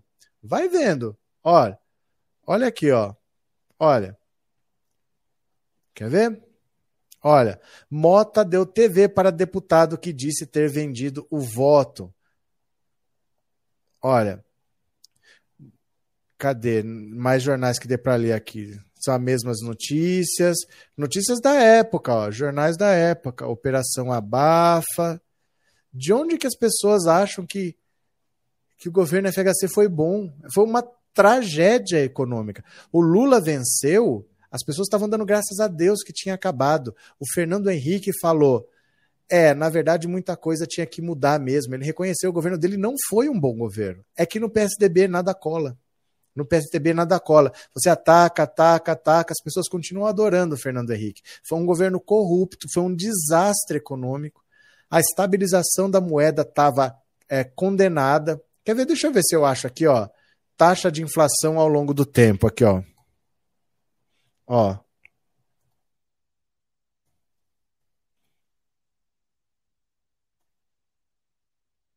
A taxa de inflação ao longo dos anos. Você quer ver? Olha, achei. Quer ver? Espera lá só um pouquinho aqui, ó.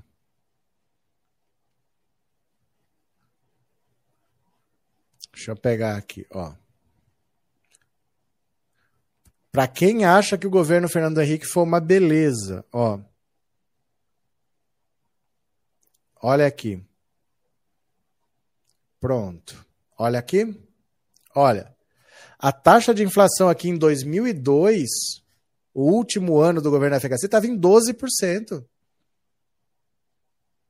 Olha o que aconteceu no governo Lula, ó. Olha o que aconteceu no governo Lula. Olha o que aconteceu no governo Lula.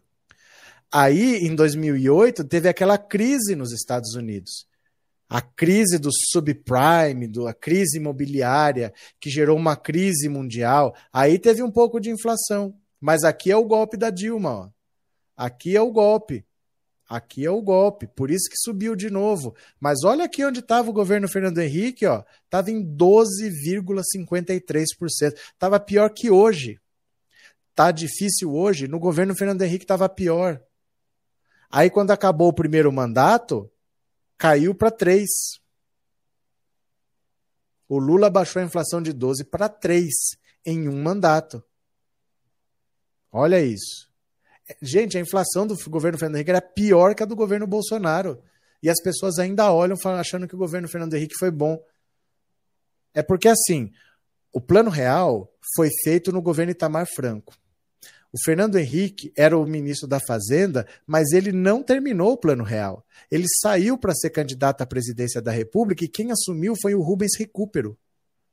Aí, no, na administração do Rubens Recupero, foi lançado o Plano Real. Mas como o Fernando Henrique queria ser presidente da República, o Itamar Franco deixou ele tirar foto com a notinha de um real, como se ele tivesse lançado. Eu vou te mostrar aqui, ó, a festa de lançamento do Plano Real, ó.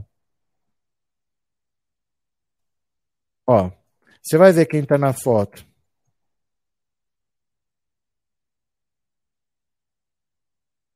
Festa de lançamento do Plano Real. Você quer ver? Vou te mostrar quem está na foto aqui, ó, da festa de lançamento do Plano Real. Olha, deixa eu pegar aqui, ó. Pronto. Dá uma olhada, ó. É, isso aqui é o lançamento do Plano Real. Olha. Ah, o Globo acho que não vai dar para ver. Olha aqui, ó. O ministro da Fazenda era o Rubens Recupero, não era mais o Fernando Henrique. E o presidente era o Itamar Franco. Mas o Itamar Franco deixou o Fernando Henrique tirar foto com a nota porque ele era candidato à presidência da República. Nem era ele o ministro. Nem era ele. No governo Fernando Henrique, a economia foi uma tragédia. Não foi ele quem estabilizou a inflação. Pelo contrário, olha o que ele fez com a inflação. Ele levou a inflação para 12,53. Quem estabilizou a inflação foi o governo Lula. Olha, de 2003 a 2006. Ó, em 2006 já fechou com 9, depois fechou com 7, fechou com 5 e fechou com 3. Por isso que o Lula se reelegeu. E aí, olha a diferença. O Lula disse que a crise mundial, que pegou o mundo de surpresa realmente, foi considerada pior que a crise de, 2000, de 1929, o crack da Bolsa de Nova York. O Lula falou que no Brasil ia ser uma marolinha. E foi. O mundo sofreu e o Brasil não. O Brasil passou. Bolsonaro disse que a pandemia ia ser uma gripezinha e morreram 600 mil pessoas. Olha a diferença. Uma crise mundial. O Lula falou: no Brasil vai ser uma marolinha. E o Brasil passou de boa. Lula saiu com 87% de aprovação, elegeu a Dilma, que se reelegeu. E o Bolsonaro falou que a pandemia ia ser uma gripezinha e morreram 600 mil pessoas. Olha a diferença, né? Ana Santos, obrigado por ter se tornado membro, obrigado pelo apoio, viu? Obrigado pela confiança, muito obrigado, viu? Que bom que o senhor mostra para o gado as coisas que eles falam de política com mentira, sem entender. Frederico Gomes deve estar atordoado com a sua explicação. Mas, gente, eu vivi essas coisas. Você sabe o que a gente fazia no governo FHC? Porque não era época de internet. No governo Fernando Henrique, a gente ficava toda noite esperando o Jornal Nacional aparecer para ver qual era o risco Brasil.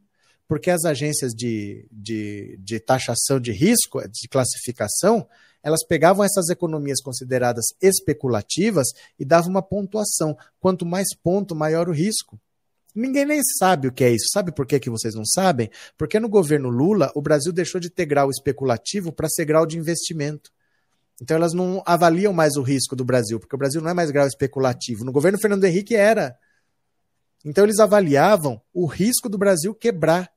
E era assim: a Argentina vai quebrar amanhã, na sequência era o Brasil. A gente ficava vendo se estava aumentando ou se estava piorando. Chegava lá no Jornal Nacional, quanto tá? 660 pontos. 700 pontos. Quanto estava a Argentina? 2 mil. A Argentina ia quebrar no dia seguinte e o Brasil era o próximo. A Rússia já tinha quebrado, Hong Kong já tinha quebrado, era a Argentina e o Brasil. Depois que estabilizou no governo Lula, estava 300. Foi nossa, até que enfim, aliviou, baixou de 600 para 300. Mas espera lá, Peru era 40, o Chile era 30. Foi nossa, a gente está achando que tá bom com 300, mas depois aí no governo Lula nós deixamos o grau especulativo e passamos para grau de investimento. E aí as notas só aumentavam. Parou de ser avaliado. Você não vê mais falar de risco Brasil, porque isso parou de ser avaliado. O Brasil não é um país que pode quebrar. O Brasil hoje tem reservas. Esse colchão que o Lula deixou de 374 bilhões faz com que não seja um risco investir no Brasil, porque o Brasil não tem mais crise cambial. Gente, isso que o Fernando Henrique falou, era assim. Tinha uma crise lá na Rússia, todo mundo tirava o dinheiro daqui e o Brasil não tinha condição de pagar suas contas. Porque os investidores levavam os dólares embora e o Brasil ficava sem dinheiro. O Brasil poderia ter que decretar uma moratória da dívida, não ia ter dinheiro para pagar a dívida. E o problema agora é em Hong Kong, eles tiravam dinheiro daqui, porque sabiam que o Brasil ia quebrar. Aí o Fernando Henrique teve a ideia de criar uma CPMF mundial. Quem tirasse o dinheiro ia ter que pagar uma taxa, para ver se o cara não tirava. Aí o Bill Clinton colocou o dedo na cara dele e falou: no Chile ninguém tira. Por que, que tiram do Brasil e não tiram da Chile? Porque lá o sistema funciona, é correto, é honesto. Então por que, que você não estuda o que o Chile fez, em vez de querer criar uma CPMF? Ninguém vai deixar o dinheiro onde não confia. Foi isso que o Clinton falou para ele. Tomou um sabão. Tony Blair estava ali do lado dessas economias. Hoje o Brasil nem é convidado para a reunião do G7, o Brasil nem é convidado. Mas antes o Brasil era convidado e esculachado. O Brasil começou a ser convidado. Esse ter orgulho de estar tá lá foi com o governo Lula, foi no governo Dilma, depois parou de ser convidado. Agora não é mais convidado. O Brasil se tornou irrelevante hoje no mundo, né? Cadê? É, quer dizer, pagamos CPMF durante quantos anos? Ah, não dá para saber, Raquel. Esse imposto. Isso é, uma, é outra coisa que você está falando, tá? A gente pagar CPMF é uma coisa. O Fernando Henrique estava querendo criar um imposto para investidores estrangeiros que investem no Brasil ter que pagar um imposto quando fosse tirar. Não é a nossa CPMF. Ele propôs criar uma CPMF mundial. Mas no Brasil, primeiro chamava IMF, chamava Imposto sobre Movimentações Financeiras, depois passou para CPMF, depois acabou, depois voltou. Isso daí só vendo, viu? No governo FHC, de manhã e de tarde, os preços dos alimentos eram remarcados, era um sufoco. Olha, era a inflação do governo FHC era pior que hoje. Eu vou mostrar de novo porque eu acho que vocês não estão entendendo ainda. Ó, olha, 12,53% era a inflação do governo Fernando Henrique, né? Ó, em 94, a economia brasileira sofreu uma inflação alta, entrando num processo de hiperinflação. Na década de 80, esse processo só foi interrompido em 94, com a criação do Plano Real. Atualmente, a inflação é controlada pelo Banco Central. Olha, bababá. Cadê aqui os anos 90? Ah, aqui é difícil, né? Ó, de 95 a 2000, a média era de 8,6. Olha como caiu depois para 7,5, para 4, para 6. Aí subiu de novo no golpe.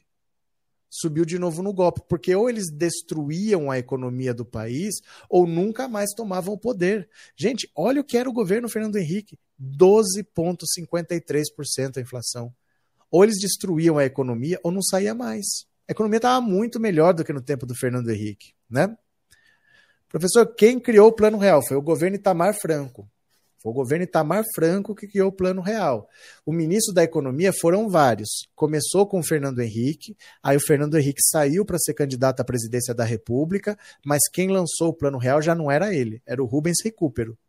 E aí teve uma estabilizaçãozinha razoável no começo, mas o governo Fernando Henrique que venceu a eleição por causa do Plano foi um desastre. O Fernando Henrique ele não governou, ele só trabalhou pela aprovação da emenda da reeleição. Quando ele foi governar já não dava mais. A economia estava completamente descontrolada e o Brasil pronto para quebrar. O Fernando Henrique quebrou esse país várias vezes. O Brasil se recuperava, ele quebrava de novo. O Brasil se recuperava, ele quebrava de novo. E ele entregou assim quando não dava mais. Ele próprio admitiu que muita coisa tinha que mudar quando o Lula ganhou, né? Val Silva, no governo FHC, minha mãe ia buscar o dinheiro do meu salário no almoço para fazer compra, pois à tarde a inflação já tinha aumentado. Eu acho que era antes, hein?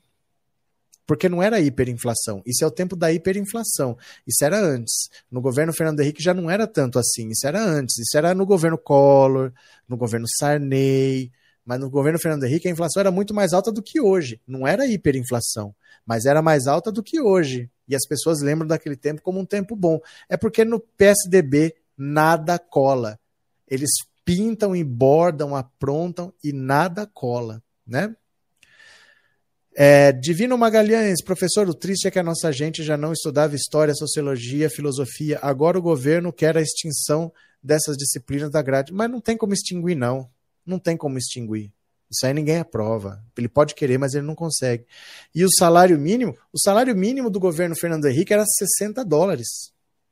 Era 60 dólares. O Fernando Henrique colocava como objetivo elevar o salário mínimo para 100 dólares, nunca conseguiu nunca conseguiu. No governo Lula chegou a 300 dólares. 300 dólares. No governo Fernando Henrique era 60 dólares o salário mínimo, né? Se chovia muito, a FHC corria para o FMI pegar dinheiro e ficava lá depois, não tinha como pagar, porque era porque mesmo que o Brasil tivesse dinheiro, era só ter uma crise que todo mundo tirava o dinheiro e não tinha mais o dinheiro para pagar. O Brasil não tinha reservas. Você podia ter dinheiro para pagar a dívida, mas você não tinha reservas. Então, qualquer espirro que desse em qualquer país, eles tiravam dinheiro daqui e o Brasil quebrava. Isso era todo ano todo ano era uma crise. Primeiro foi a Rússia, eu acho que foi em 97 que a Rússia quebrou, depois foi Hong Kong, a Argentina estava quebrada e o Brasil ia quebrar na sequência. Estava todo mundo esperando quando o Brasil ia quebrar, que não ia ter como pagar as dívidas. Isso só se resolveu no governo Lula, porque ele conseguiu pagar a dívida externa e conseguiu juntar reservas internacionais, né? Cadê? FHC governou o Brasil com o Plano Real e quebrou o Brasil por três vezes. Lula governou oito anos e fez o Brasil a sexta maior economia do mundo. Lula é o cara. Cadê? Professor, você lembra da piadinha que fizeram com o Itamar Franco quando ele trouxe o Fusca de volta? Depende de qual piadinha. Todo mundo fazia piada com ele, né? Só de ter aquele topete lá. Não pode manter o real atrelado ao dólar. Isso que destruiu o primeiro mandato dele. É, não é tão simples assim, né? É um governo que teve uma economia muito fraca. É, ele não quis governar. Do mesmo jeito que o Bolsonaro só pensa na reeleição, o Fernando Henrique só trabalhou para aprovar a emenda da reeleição. Ele não governou no primeiro mandato dele, né? Foi muito ruim o primeiro mandato dele, né? Me lembro dessa época. A FHC, inclusive, chegou a chamar aposentados de vagabundos. Sim, sim. E o Flávio Bolsonaro ri do país. A política de salário mínimo do Lula foi um grande mecanismo para diminuir a desigualdade. O FMI fazia tudo que o Clinton mandava, mas também, depois daquele sabão que ele tomou, se ele não faz. Que espinafrada, gente. Que, que vergonha tomar aquilo, né? O Collor de Mello ficou preso por roubar os bancos. Isso é uma pergunta ou uma afirmação? O Collor nunca foi preso, né? O primeiro salário mínimo em real foi 57 reais. Nunca passou de 100 dólares. Era o sonho. A meta do Fernando Henrique era ter um salário mínimo. Deixa eu ver se eu acho alguma notícia da época aqui, ó. Ó, Deixa eu ver. Deixa eu ver aqui, ó.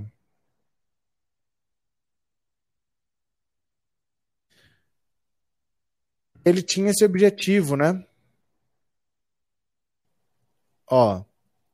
Era o objetivo. Ó, achei uma notícia antiga aqui, de 2003. Olha. Salário mínimo de 100 dólares é defendido por Paim. Ó, o primeiro vice-presidente do Senado, Paulo Paim, defendeu em plenário nessa quinta que o valor do salário mínimo corresponda a pelo menos 100 dólares, porque não era. Porque não era. Ele informou já ter apresentado ao Senado o projeto determinando essa vinculação. A proposta que será analisada pelos senadores é semelhante ao projeto do próprio Paim que tramita na Câmara.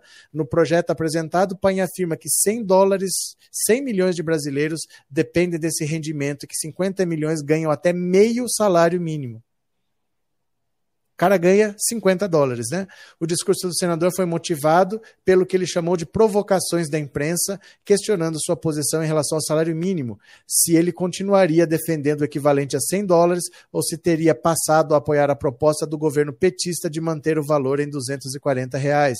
Estou há 16 anos no Congresso, um mês no Senado e não mudei uma vírgula nas minhas opiniões. Olha, Ó, se fosse aplicado o reajuste que eu pretendia, o salário mínimo corresponderia a 100 dólares no primeiro desse ano. A meta é que um dia, um dia, o país cumpra a Constituição que determina o salário mínimo capaz de sanar. Olha aqui, ó.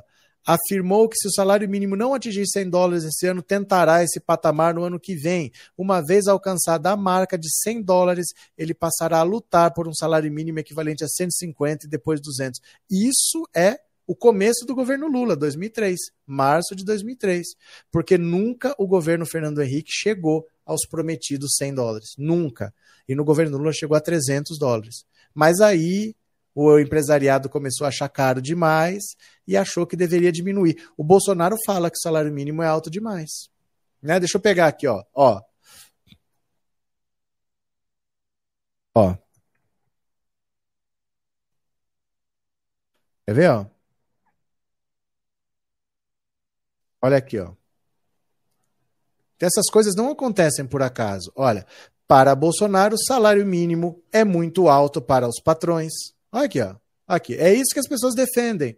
Ó, é isso que as pessoas defendem. Ó, bem diferente do estipulado pelo governo, o salário mínimo ideal está distante da realidade dos brasileiros. Segundo o DIEESE, para cobrir os gastos com saúde, blá, blá, blá, blá. O salário mínimo havia sido fixado em 1039, mas o governo... Deixa eu ver, cadê a frase do Bolsonaro aqui, ó?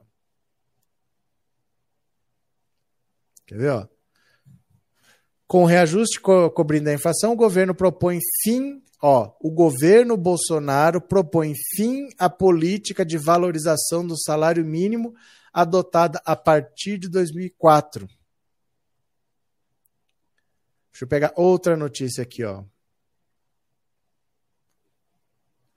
Bolsonaro aumenta o próprio salário enquanto a renda dos brasileiros só diminui.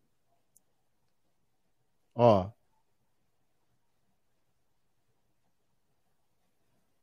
Bolsonaro faz análise polêmica sobre valor pago do salário mínimo. Olha, o salário mínimo é pouco para quem recebe e muito para quem paga. Olha lá.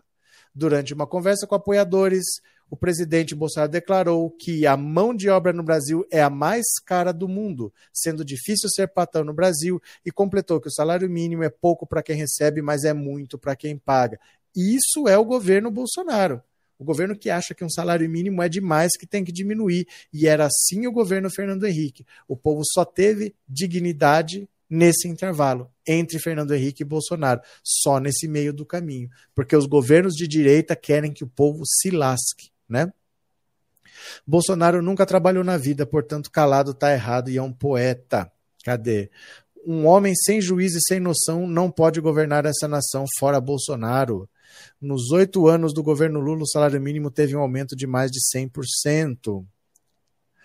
Foi sim, a FHC chamou aposentados de vagabundos, morava em São Paulo e os aposentados revidaram esta ofensa. Ou se foi, ele falou, ele falou. E sendo que ele se aposentou, eu acho que com 53 anos, viu? É, na época o governo falava que um real era igual a um dólar. Mas era, na época era, só que o salário mínimo era 60 dólares no governo Fernando Henrique.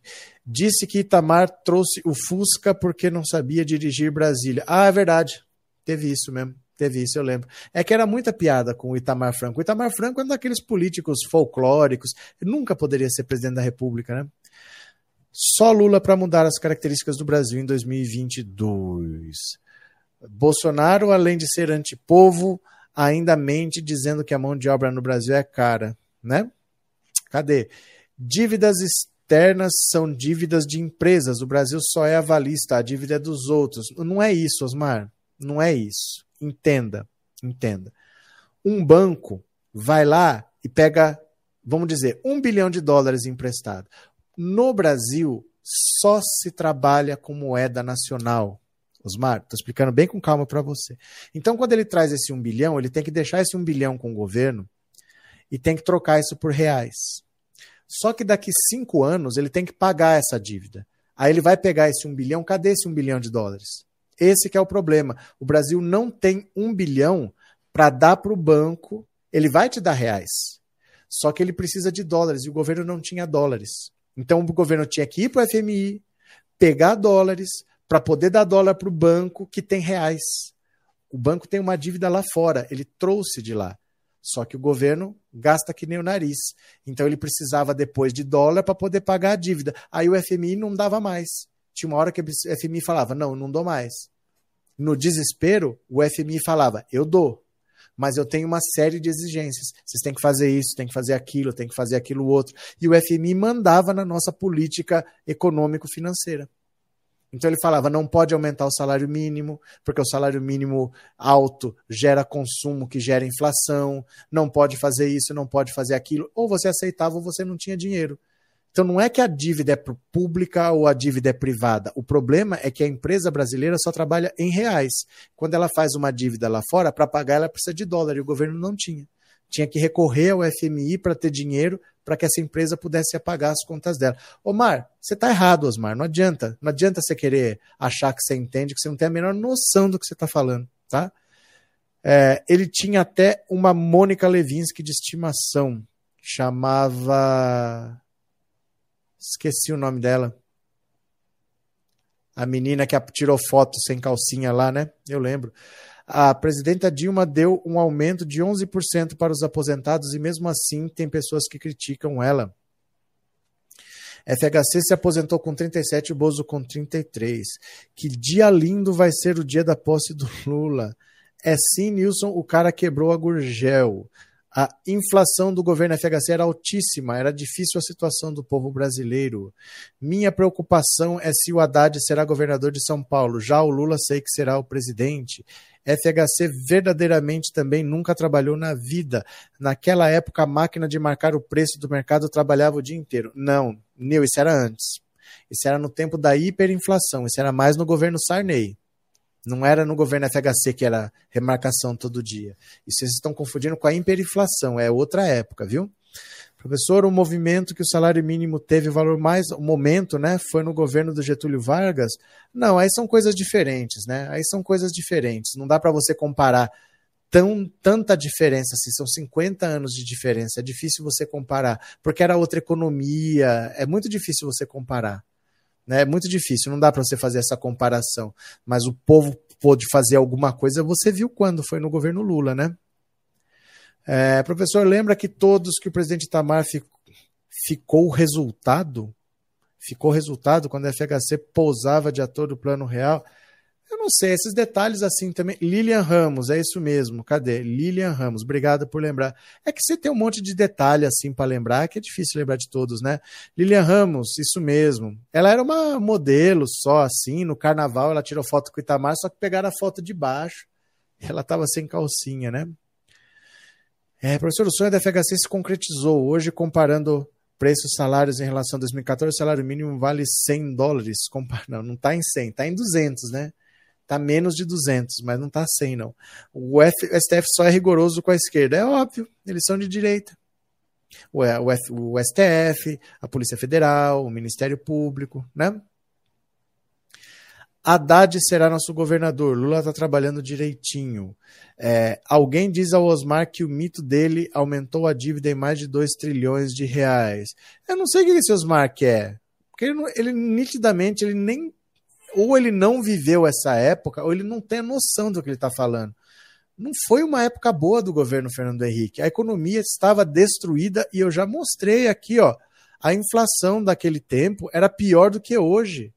Estava em 12%, 12,5%. Como é que o cara quer defender alguma coisa, né? Não, não é, não sou eu que estou dizendo, né? Nunca esperava que existir alguma coisa pior que o FHC. Mas o FHC, ainda que não tenha sido bom, ele pelo menos era do meio da política. O Bolsonaro nem isso. O Bolsonaro entrou com um projeto de destruição. Como é que você quer que seja bom um governo que só quer destruir?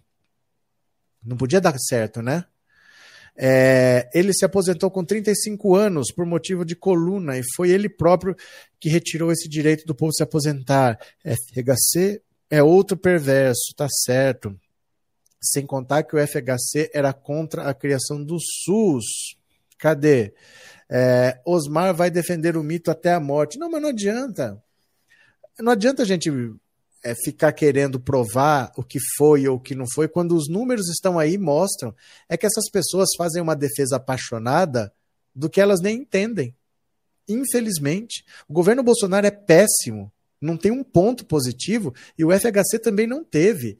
É que com o governo FHC as pessoas têm uma memória afetiva, acham que foi ele que criou o plano real. É... A hiperinflação era um monstro tão grande na vida do brasileiro que quando aquilo acabou, o brasileiro tirou um peso das costas. E as pessoas acham que isso tudo aconteceu por causa do governo Fernando Henrique. Aconteceu no governo Itamar Franco. E o ministro da Fazenda do lançamento do Plano Real era o Rubens Recupero. Né? Mas ficou essa, essa memória afetiva de ter acabado com a inflação, que é o Bolsonaro que está trazendo de volta. É ele que está trazendo de volta. É isso que o Osmar tem que entender. Quem está trazendo a inflação de volta é Jair Bolsonaro, né? Capa da Veja mostrando a fome e a miséria do governo FHC. Até a Veja viu. Deixa eu mostrar aqui, ó. Comparem com a realidade atual. Comparem com a realidade atual. Ó, deixa eu pegar aqui, ó. Ah, quer ver? Comparem com a realidade atual. Só comparem. Mostrar a partir de hoje o Brasil que sofre com a fome. Um país que mantém parte de seus cidadãos longe da prosperidade. Os repórteres Marcelo Canelas e Lúcio Alves percorreram seis estados e o Distrito Federal encontraram cidades tão desoladas pela escassez de comida que os moradores fugiram para não morrer.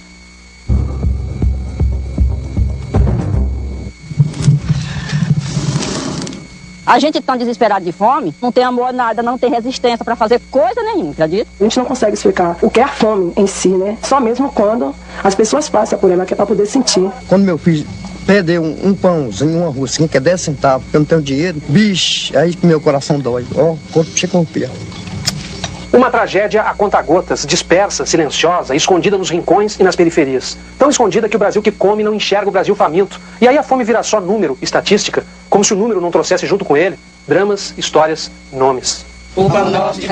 Meu nome é Antonieta Luiz Alcântara Rodrigues. Eu perdi uma criança com nove dias de nascida. Eu fiquei muito horrorizada. Meu nome é Maria Pereira dos Santos. Perdi uma criança com sete dias de nascido. Os anjos, todos os anjos.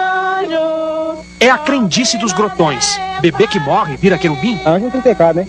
Tem pecado é nós, adulto. Cemitério só deles, cemitério de anjos. Do norte de Minas ao sertão do Nordeste existem centenas. Ainda assim, ninguém se conforma. Se passa bem ou se passa mal, comendo ou sem comer, mas acho que todas as mães queriam o seu filho ao lado delas. Na inversão do ciclo da vida, proeza é criança viva, bebê recém-enterrado é acontecimento banal. Não, pra cá. pra cá, não Vocês viram? Um caixãozinho? Não, uma caixa de papelão. No Brasil, a cada cinco minutos morre uma criança, a maioria de doenças da fome. Povoado de Santa Úrsula, no sertão da Bahia. Tem um bocado de casa vazia aqui, né? É. Abandonada? Abandonado, porque aqui é muito pobre, tenta lá, os povos lá da casa vão embora. Aqui já teve muita gente, mas tanta pobre, facada, seca e fome, se arrancaram tudo, quase tudo. Santa Úrsula virou cidade fantasma. Maria só ficou porque recebe pensão. Sirene também ficou. Apesar do salário atrasado, ele tem um compromisso moral. Tem que aumentar uns 2 quilos. E tá sendo difícil para eles aqui. Agente de saúde, ele tenta sozinho conter a mortalidade provocada pela fome. Meus meninos nascem tudo fraco, sabe? E essa aqui ainda foi dos que nasceu mais fortinho um pouquinho, foi ela. Mas ela tem que ganhar um pouquinho mais de peso, né? Verdade, tem sim. Você sabe como é que você vai fazer para ela ganhar um pouquinho mais de peso? Sei não. Uhum. Mas o que, que você acha que é pra eu fazer? Certo? Isso era o governo Fernando Henrique e isso é o que o governo Bolsonaro está trazendo de volta. As pessoas estão comendo carcaça de peixe, as pessoas estão comendo osso e tem gente que vem aqui defender. Ai, que a inflação voltou por causa do fique em casa. Não, o dólar está acima de cinco reais desde janeiro de 2020. Antes de ter sinal de pandemia, o dólar já estava cinco reais. Dólar alto é farinha de trigo alta, é pão caro. Isso daí já está sendo desenhado. Ó, o governo Bolsonaro é o responsável pela inflação, não é a pandemia, não. Acorda, acorda, acorda. É muita maldade contra os pobres. A inflação está a caminho. Não, já passou de 10%, Leia. Já passou. Já passou de 10%, né? Cadê? Tristeza, esses políticos são desumanos. Mas é porque tem gente que bate palma, que nem esse Osmar, que nem essa outra que estão por aí. Tem essa gente que bate palma para essas políticas. Porque a fome não está batendo na casa deles. A hora que bater na casa deles, aí eles vão desesperar, mas vão botar a culpa na esquerda. Vão botar a culpa na esquerda, porque eles se recusam a entender que eles são burros. E quando eu chamo eles de burros, eu estou sendo generoso. Porque quem apoia um governo desse ou é burro ou é perverso. Então, estou sendo generoso de dizer que são burros de ainda apoiar um governo desse. Né? Cadê a Áurea?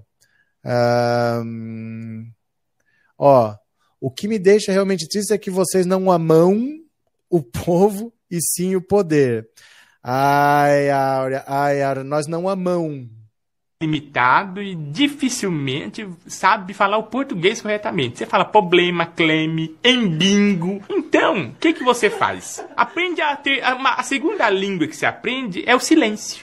É uma língua maravilhosa. Você fica bem quieto. Hum, e as pessoas vão chegar até você e falar assim, fala, e você não fala. E a alegria vai tomando conta de todo mundo à sua volta. Ó, eu vou parando por aqui porque hoje está demais. Viu? Eu vou parando por aqui, já são 9h20. Eu vou parando por aqui, porque o Osmar vai ficar defendendo o Bolsonaro. Eu espero que ele seja apenas burro e não perverso. Tome isso como um elogio, tá? Só tem duas possibilidades para apoiar o governo Bolsonaro: ser burro ou ser perverso. Então você e a Aura estão no lucro se forem burros, mas dá para vocês entenderem o que aconteceu. Valeu? Gente, beijo grande. Amanhã a gente conversa mais.